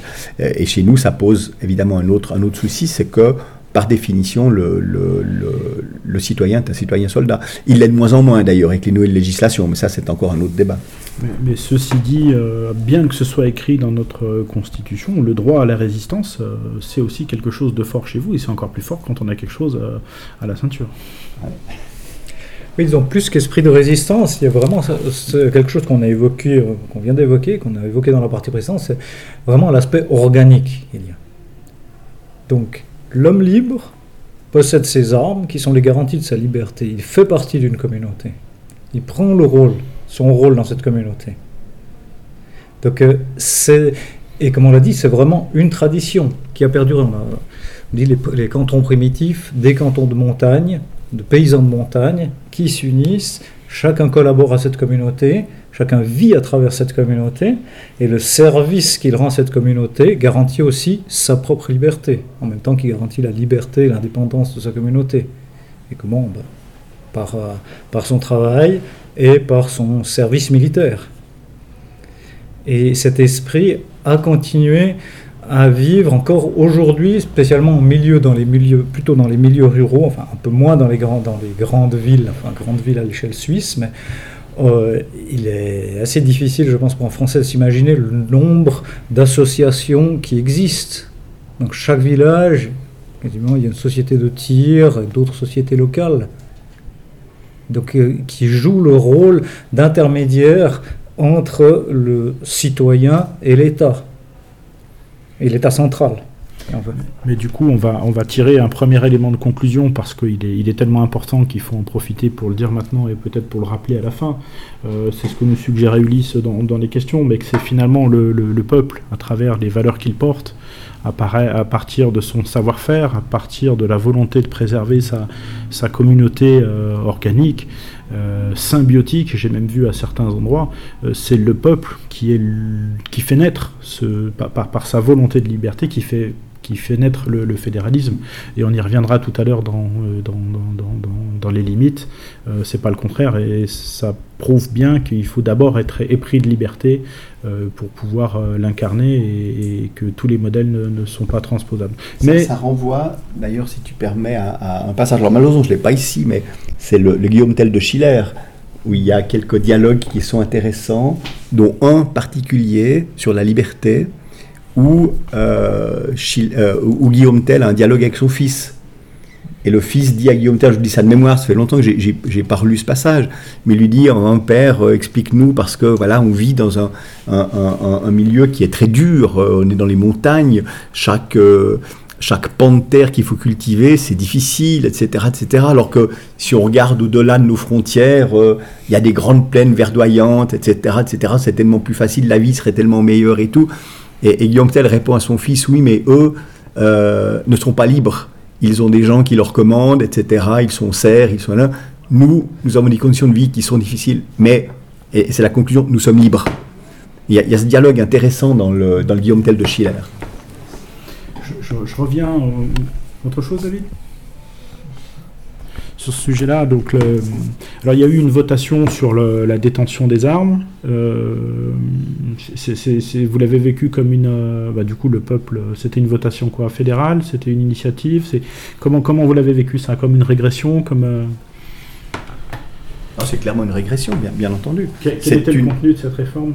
Oh, alors c'est un alignement. Alors, c'est en réalité, ça rentre dans une politique globale d'alignement systématique des institutions suisses et de la législation suisse sur, le, sur la législation européenne. On sait que le peuple suisse, encore aujourd'hui, si on devait voter, est hostile à une intégration dans l'Union européenne, d'où le fait qu'on a voté ce qu'on appelle les bilatérales, et qu'aujourd'hui, il y a tout un, lobbying au sein de notre élite politique pour faire entrer la Suisse dans, dans l'Union européenne. Comme on n'a pas pu le faire par la grande porte, on le fait par la petite porte. C'est-à-dire c'est une politique de saucissonnage qui consiste à faire voter petit à petit un certain nombre de lois pour nous intégrer dans la législation européenne, pour nous dire demain, dans dix ans, mais écoutez, la non-entrée de la Suisse dans l'Union européenne n'a plus de sens, puisque aujourd'hui, euh, notre législation est, une législation européenne, on, y est totalement soumis. Donc, au fond, le pas à franchir devient, minime. Donc, on voit très bien que le peuple est encore hostile à cette adhésion à l'Union européenne. Eh bien, on saucissonne et on nous fait passer ça. Alors, on le fait de façon subtile parce qu'on crée des packs en réalité législatifs. On fait voter les Suisses sur des sujets importants et d'autres qui le sont un petit peu moins, mais euh, en même temps, le, on fait passer une, un, problème de libre circulation des personnes et plusieurs autres sujets. On nous dit, mais attention, si vous ne mettez pas le pacte, c'est tout rien. Donc il faut la libre circulation si vous voulez que les autres choses, elles passent. Et donc on incite le peuple, par ce biais-là, à nous faire rentrer petit à petit dans le, giron de la, la législation européenne. Et puis après, on joue sur les peurs. Alors évidemment, avec la décision sur les armes, ça a été le, le, on, nous a fait, on nous a fait miroiter les problèmes du terrorisme international et tout. On n'a jamais eu d'attentat en Suisse. Enfin, à part ça, on est quand même, c'est un peu comme le coronavirus. Euh, on, en a trois cas ou six cas maintenant en Suisse, mais euh, on nous fait, on, brandit toujours ce, danger-là. Euh, lorsque on a refusé l'adhésion à, l'espace économique européen, on était les seuls à se poser à ça. Malgré tout, le peuple a dit oui à une assez confortable majorité en disant non, effectivement, on ne veut pas rentrer dans l'espace économique européen. Mais il y a eu un parti et une association qui se sont, qui ont dit il faut voter non. Tous les partis étaient pour. Malgré ça, le peuple suisse a dit non. C'est intéressant parce qu'on voit bien que quand bien même il y a une grande majorité des élus qui poussent le peuple à, à faire quelque chose, le peuple est capable encore de dire non. Mais là, on a joué sur des peurs terribles avec la loi sur les armes, avec le, problème d'immigration, parce qu'il dit, attention, vous allez faire tomber les bilatérales. Sans les bilatérales, la Suisse, elle est perdue au milieu de l'Europe, elle ne pourra plus rien faire. Et on nous a fait ce coup à chaque votation. Et on s'est rendu compte que non seulement la Suisse n'est pas tombée au fond d'une espèce de trou euh, après les votations, mais qu'en plus, elle a même été renforcée, puisque économiquement, euh, on a une santé économique, on a un taux de chômage, etc., qui sont enviés pratiquement par tout le reste de l'Union européenne. Alors, ça, me permet d'aborder euh, un autre aspect de, des questions que je voulais vous poser. Moi, je me disais, est-ce que euh, ce modèle helvétique, finalement, c'est pas, alors c'est pas finalement un modèle qui peut préserver les identités et les cultures et, euh, je vais être un petit peu provocateur, mais permettre de préserver aussi l'homogénéité ethnique de la population. Et, toujours dans la provocation, est-ce que finalement les lois suffisent ou est-ce que c'est pas l'économie de marché qui décide là-dessus? C'est un peu compliqué de répondre, mais Arnold. Ben, très concrètement et très pragmatiquement, ben non. Euh, l'homogénéité euh, ethnique de la Suisse, elle est peut-être plus préservée par rapport à la France, quoique, et encore. Euh, et, c'est des, problématiques. On, a vu, malgré le bon sens du peuple, effectivement, moi je serais un peu plus pessimiste que, Pascal tout à l'heure.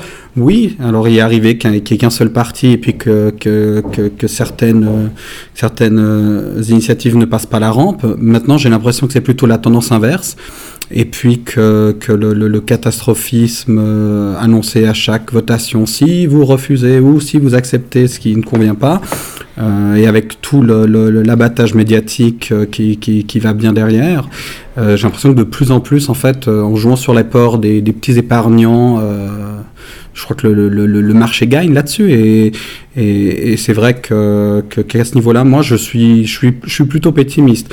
Je vais encore préciser, alors, la Suisse, c'est plus de 8 millions d'habitants. Le 25% des habitants de la Suisse sont des résidents étrangers. Parce que vous, vous avez le droit de faire des statistiques ethniques, ce qui n'est pas, pas, le cas chez nous. Donc nous, on est dans le brouillard. Nous, on est dans le brouillard. Ok. Euh, oui, euh, encore euh, ce que je peux rajouter aussi. Euh, c'est aussi, donc on a vu le rôle des institutions, euh, celui de la mentalité, du caractère euh, anthropologique du peuple, mais ensuite les problèmes à l'échelle globale sont les mêmes. Je veux dire, l'invasion migratoire, elle a lieu du tiers-monde vers l'Europe dans sa totalité. Je dire, elle s'est fait en Suisse pour le, en Suisse pour le moment, elle s'effectue à une vitesse, disons, plus lente que par rapport à nos voisins qui ont des accès à la mer, bah, par exemple. Oui, mais parce que vous mettez des digues aussi, hein. vous mettez des permis de travail, vous mettez des digues, ce qu'on ne fait plus du tout chez nous. Hein. Voilà, par exemple. Mais ensuite, euh, ensuite l'offensive idéologique, culturelle, euh, mondialiste, elle a lieu aussi aussi. au niveau des médias, de l'éducation, euh, de la culture, du, du terrorisme intellectuel de la gauche, enfin, et des progressistes. Je veux dire, nous avons aussi nos adorateurs de Sainte Greta. mais, mais, pour autant, vous, vous, avez encore conservé euh, dans vos, euh, euh, pas, je ne peux pas dire trois cantons, mais dans vos, trois tiers de cette Suisse, trois langues différentes. Oui, tout à fait. Donc vous, vous, avez tendance à l'oublier, mais ça, reste quand même des éléments importants de l'identité. La langue, la, langue étant... Qui fragilise. Qui se fragilise. fragilise bah, on, on, se rend compte moi qui suis président de l'association culturelle Défense du français par exemple, on se rend compte à quel point il y a un recul. C'est-à-dire qu'avant, on pouvait voyager en Suisse.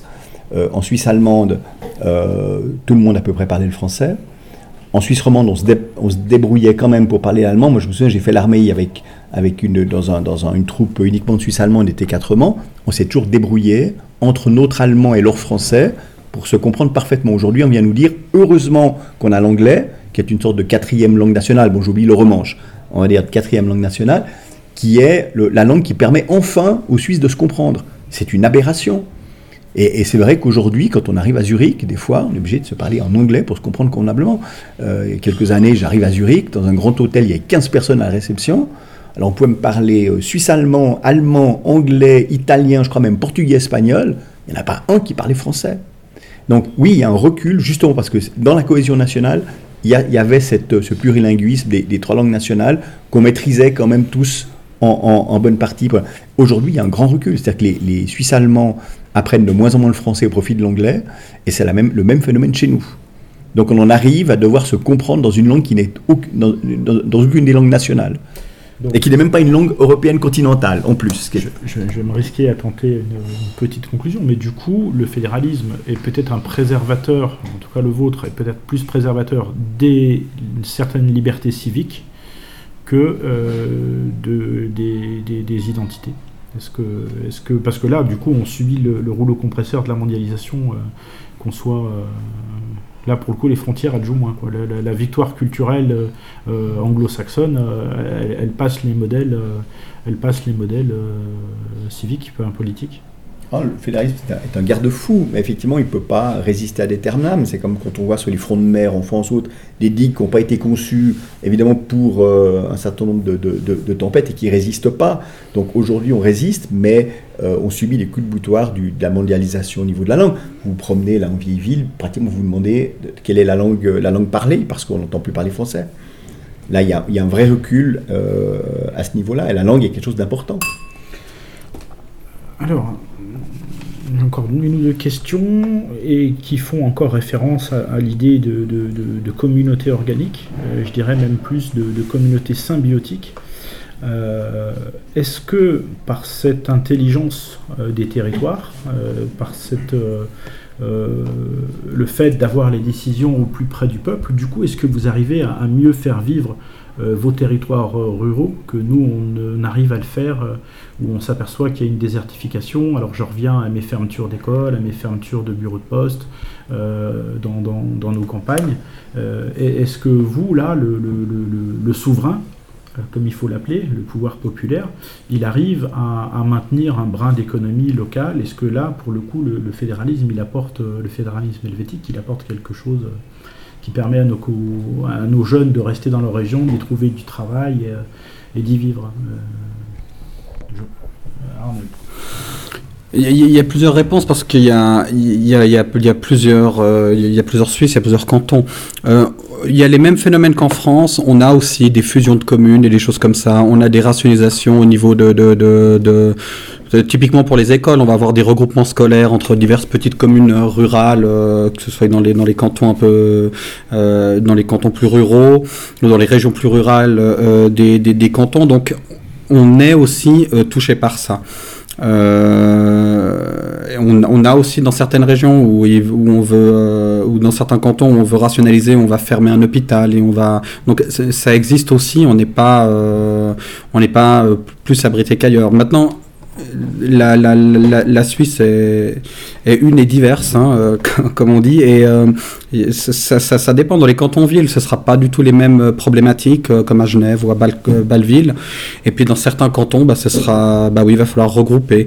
Mais en règle générale, je trouve qu'on est quand même bien organisé pour ça. Euh, on aura typiquement pour les, pour les, pour les communes qui n'ont plus d'école, il y aura, des, il y aura des, transports en bus qui se font et on est aussi à une échelle beaucoup plus petite que la France. C'est-à-dire que pour avoir des. Il y a une, une, une densité de population pardon, qui, est, euh, qui, est, qui, est, qui, est, telle en Suisse que euh, on, on, est, on, évite, le, je dirais, les déserts. ruraux comme, comme, comme, comme on pourrait en trouver en France. Le, tissu social est quand même beaucoup mieux préservé parce que pour aller de l'enseignement, par exemple, tout se fait au niveau cantonal, communal.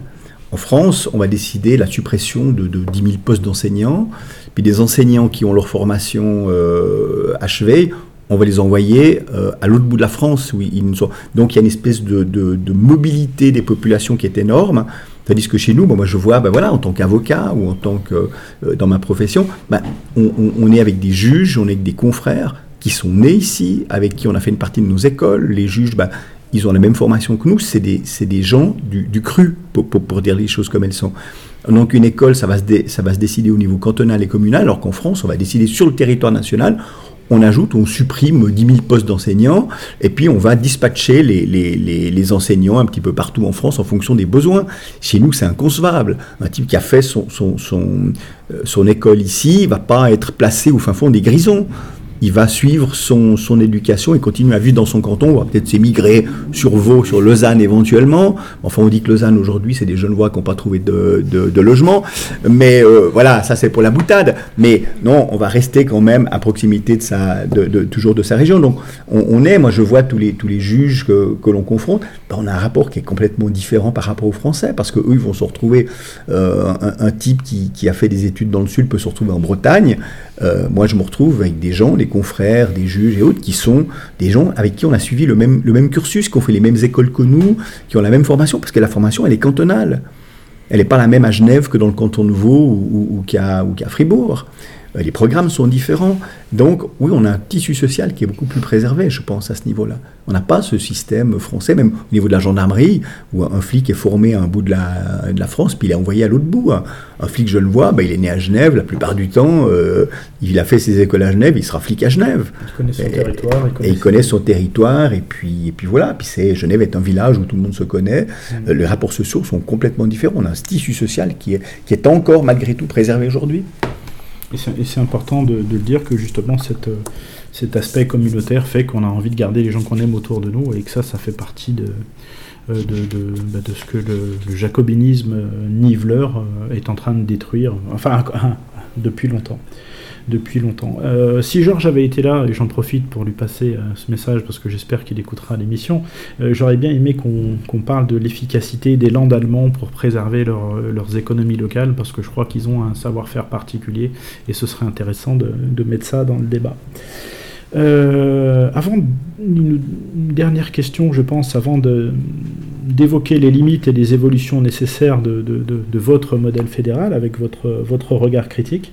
Euh, j'entendais euh, mon camarade Eric euh, dire tout à l'heure, mais est-ce que ça marche le modèle suisse? On va y arriver. Une dernière question. Vous avez éradiqué le problème de la figure du chef? Parce que finalement, dans votre modèle, c'est le peuple qui commande. Il n'y a pas de, saint chef, saint sauveur au-dessus de tout le monde.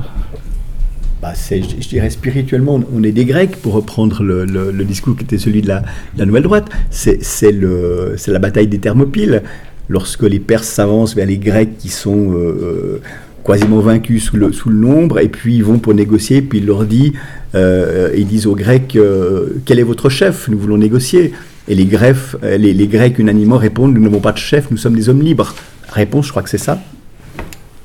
Et, c'est le discours de, de Guillaume Tell avec son fils qui dit mais voilà c'est dur chez nous c'est des montagnes c'est il faut cultiver euh, à moins 20 en hiver etc alors qu'à côté il y a des oui mais eux ils ont un roi ils ont un chef qui les commande. Nous nous n'avons personne qui nous commande nous sommes des hommes libres.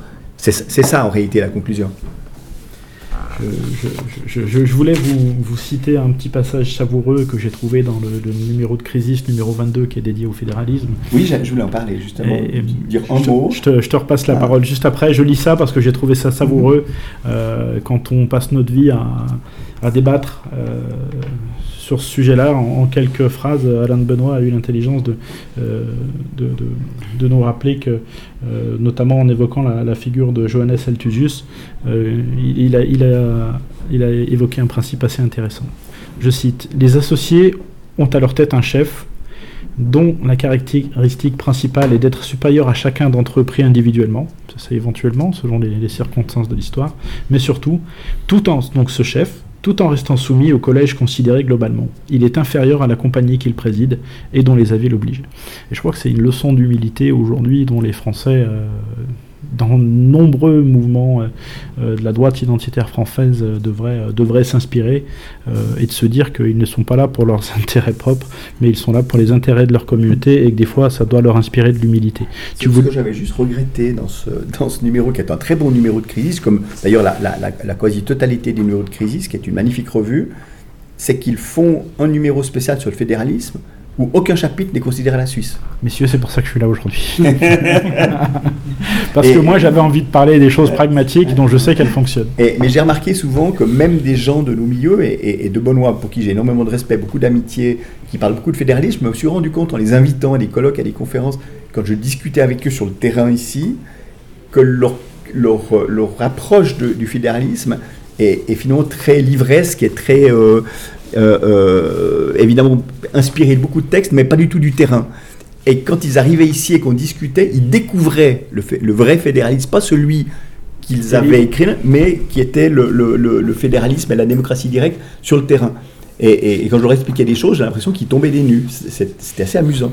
C'est mon ambition euh, ce soir, c'est d'espérer euh, que, beaucoup, beaucoup de camarades, et pas, pas seulement de notre famille politique, écoutent cette émission. Je pense au bloc populaire au sens large, parce que je pense qu'il y a une recomposition qui doit s'effectuer en mhm. France au-delà de la droite et de la gauche, et qu'aujourd'hui cette division du mhm. bloc populaire, pour l'appeler comme ça, elle est néfaste à l'avenir global de nos communautés, parce que l'immigration est un problème, je referme la parenthèse.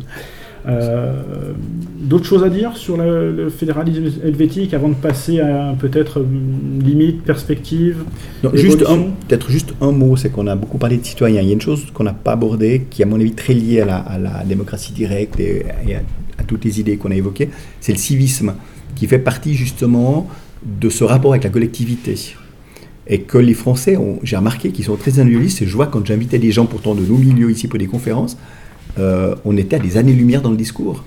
Ils ont, ils ont eu beaucoup de mal. Et une anecdote qui, peut paraître ridicule comme ça, quand on est arrivé, je me souviens à la place du Bourg-de-Four, il y avait plusieurs de nos amis, ils voient les gens qui prennent des, journaux dans des cassettes à journaux et qui mettent l'argent dans la boîte. Puis ils disent, mais vous êtes fous, vous les Suisses.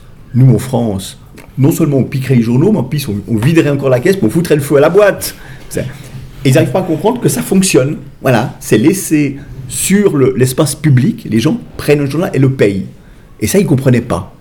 Ce qui prouve qu'il y a quand même un réflexe individualiste chez le Français qui dit nous, on aimerait plus de fédéralisme, mais qui en même temps ne le comprennent absolument pas quand ils sont sur le terrain. Alors c'est anecdotique, mais c'est en même temps très très révélateur de ce qui nous sépare. Et qu'il y a beaucoup de chemin à faire pour arriver à la démocratie directe. Euh, un, petit article, une phrase que j'ai que j'ai issue de, de ce crisis et qui vient un petit peu appuyer euh, ce que tu viens de dire. Euh, les, individus n'appartiennent pas à l'état symbiotique, n'appartiennent à l'état symbiotique que par la médiation d'un certain nombre d'associations et de communautés. Cité, famille, corporation, province, association.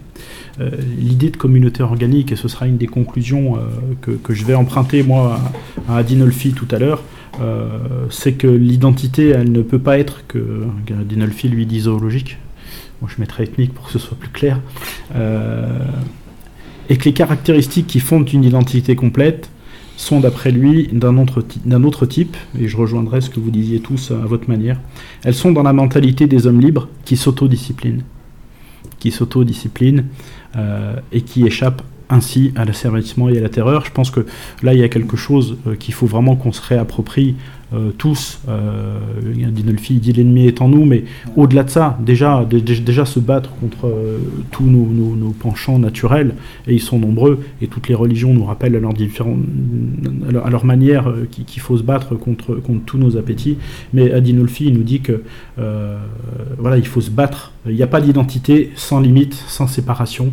Et je crois qu'aujourd'hui, euh, à travers la discipline, à travers le fait euh, le, choix de vivre debout, de refuser l'asservissement, euh, on, est dans ce qui va, comme nous le suggérait Ulysse tout à l'heure, on est dans ce qui va créer un peuple, créer un esprit, créer une âme, créer une race. Et, qui va conduire vers une matrice d'un modèle d'un modèle euh, qui nous conduira vers la liberté. Alors, euh, quasiment à la fin de l'émission, les limites et les évolutions euh, nécessaires de ce modèle. Alors, est-ce que ça marche, le modèle suisse, comme nous le demandait Eric tout à l'heure? Je crois qu'il marche encore, avec malheureusement avec beaucoup de dangers qui l'entourent. le modèle reste, je pense que le modèle reste efficace et reste souhaitable. Maintenant, comme je l'ai dit, il est sujet à, des, coups de, bélier très forts, de tout un lobbying qui se fait au niveau fédéral, au niveau de la politique, pour nous intégrer dans un système européen qui est très très éloigné de ce... Et on a affaire à une véritable fracture aujourd'hui entre un, un fonds populaire qui résiste et qui cherche à défendre son système fédéral qui fonctionne, et celui qui se rend compte que notre fédéralisme et notre démocratie directe est un frein à l'intégration dans l'Union européenne parce que on n'a pas le droit de dire que demain on sera intégré dans une Union européenne où tout vient par le haut et que le peuple aura encore la parole lorsque nous ne serons pas d'accord avec telle ou telle législation. C'est un mensonge euh, et les gens qui, en sont conscients aujourd'hui font partie de ces minorités en Suisse qui, luttent précisément contre cette intégration, qui tiennent à leur système fédéral. Donc euh, oui, je suis un, pessimiste actif, mais je crois encore à l'efficacité de ce système. Sur l'influence des médias, euh, moi, moi, je pense que, je suis, comme je disais, je suis un petit peu moins optimiste. Euh, on a les, on, a comme d'autres pays européens autour, on a, on, a des lois liberticides qui, qui, qui sont des lois muselières, qui, qui empêchent de parler. On, a des, des, médias qui sont plus tellement en mode du peuple et qui sont plus représentatifs du peuple. Il y a ce même décalage qu'en que, qu'en France, hein, j'imagine. Euh, il, y a, un décalage et j'ai l'impression que en face, la résistance, elle a de plus en plus de peine à s'exprimer elle est comme paralysée, elle n'arrive pas à trouver. Le, système, le système, je ne pense pas qu'il soit forcément à, mettre en cause. Maintenant, il y a les, les, les gens qui sont, qui sont à, l'intérieur, et puis aussi le peuple. Euh, Pascal a parlé de civisme. Moi, je pense qu'il y a de, même au niveau de l'éducation, je dirais civique, euh, en Suisse, je pense que ça se perd beaucoup aussi. Euh, alors, ce sera peut-être pas la même réalité d'une région ou d'un canton à l'autre, mais je pense que là aussi, et, face justement à cette, tentation de l'extérieur qui nous guette, je pense qu'on va vers des, vers des années difficiles. Je suis assez pessimiste, je dois avouer. David Oui, alors je suis d'accord, tout à fait d'accord avec ce qu'a dit Arnold et ce qu'a dit Pascal. Donc, euh, comme euh, je l'évoquais avant, donc nous sommes euh, nous aussi face à cette guerre culturelle des mondialistes. Et Arnold vient de l'évoquer, l'esprit civique qui, qui n'est pas du tout artificiel. On l'a vu qui, qui vient de l'histoire, de la tradition des communautés organiques qui ont fait ce pays. Eh bien, cet esprit civique est en forte baisse. On le voit par rapport à ce qui se passe actuellement avec le service militaire. On a de moins en moins de jeunes qui le font, alors qu'il est censé être obligatoire, mais vous imaginez qu'il euh, n'y a pas si longtemps, enfin il y a quelques dizaines d'années, ceux qui refusaient de faire le service militaire ben, étaient emprisonnés. Quelques années plus tard, euh, je crois que c'est dans les tout début des années 90, on a pu le remplacer par un service civil, mais qui durait une année et demie, euh, perdu dans le village le plus éloigné, le plus montagneux possible. Et aujourd'hui, non, c'est devenu quelque chose de, courant. Ah, je veux pas faire l'armée, donc voilà. Euh, d'autre part, on voit aussi ce clivage, ce clivage euh, politique. Quand on voit dans un des cantons qui est considéré comme le plus conservateur, le canton du Valais, on a eu il y a un an, deux ans, donc euh, une coalition entre tous les partis, depuis l'extrême gauche jusqu'au jusqu'au centre, puisque l'UDC c'est le centre suisse. Alors, euh, euh, disons jusqu'aux démocrétiens et aux libéraux, voilà, la droite économique entre guillemets. Et catholique.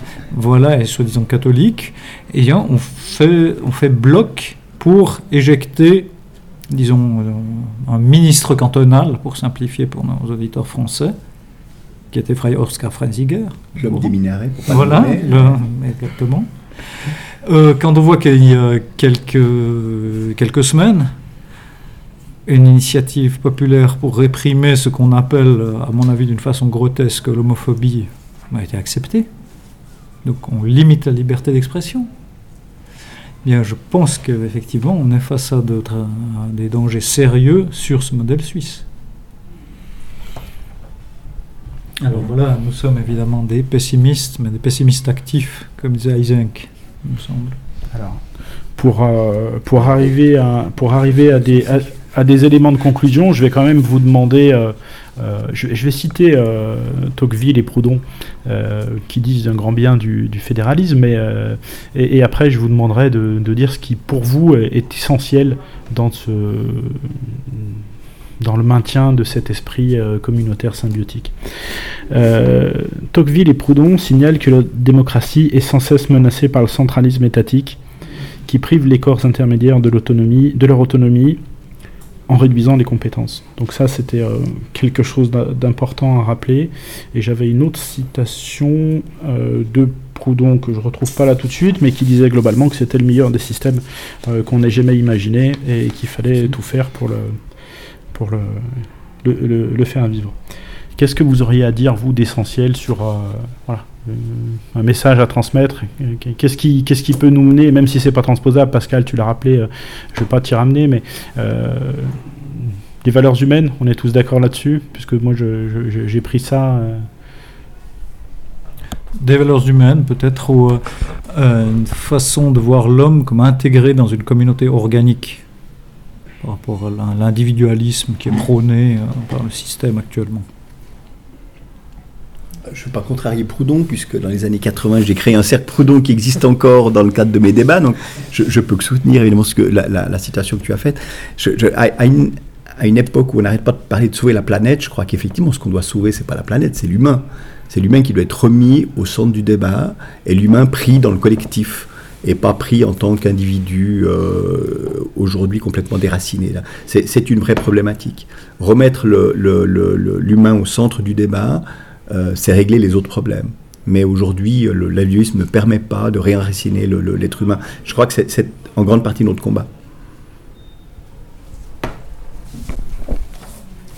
J'irai un peu dans le, même sens que mes, deux compères. Euh, J'aurais même un message aussi, que ce soit pour nos camarades français et, surtout pour nos camarades suisses. On, a vu qu'en rien qu'à un niveau communal, on peut avoir une influence décisive sur beaucoup de choses. Euh, toi qui te plains tout le temps que euh, ou tu es seul ou que les gens ne te comprennent pas, bah, vas-y, va au conseil communal de, de, ton petit village, va voir ce qui s'y passe, participe aux séances, même fais-y toi élire. La plupart du temps, dans ton petit village, il n'y a même pas de liste. Tu n'as même pas besoin d'avoir un drapeau, d'un étendard, fais-y toi élire et sois influent dans ta communauté parce que c'est sur cette base-là que tu pourras commencer à changer les choses et sois vraiment organique, sois fait partie de la solution et pas du problème. Merci à tous euh, pour cette émission. Moi, je rajouterai euh, ce que j'ai dit tout à l'heure, euh, mais, vous venez de le confirmer, donc ça, me rassure, parce que je pense que j'étais aussi sur, la bonne voie en termes de, en termes de conclusion.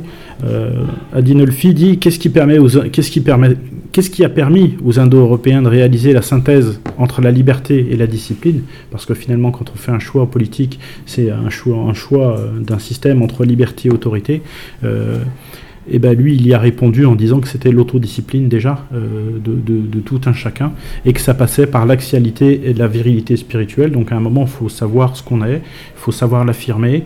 Et puis, euh, ben, message de, manière un petit peu plus euh, métapolitique, parce que c'était ça aussi l'ambition d'une émission, c'est d'essayer d'influer, sur les esprits. Mais en France, c'est pas parce qu'on a dit non au, au, référendum d'initiative citoyenne ben, qu'il faut se contenter de ce nom. Je pense qu'il faut redescendre dans la rue, euh, il, faut, euh, il faut porter la revendication et la défendre, il faut continuer à, se battre pour ce en quoi on croit, parce que si on l'abandonne, euh, et je pense, je pense à Ezra Pound qui disait si un homme n'est pas capable de s'engager pour ses idées, soit ses idées ne sont pas bonnes, soit c'est lui qui ne vaut rien.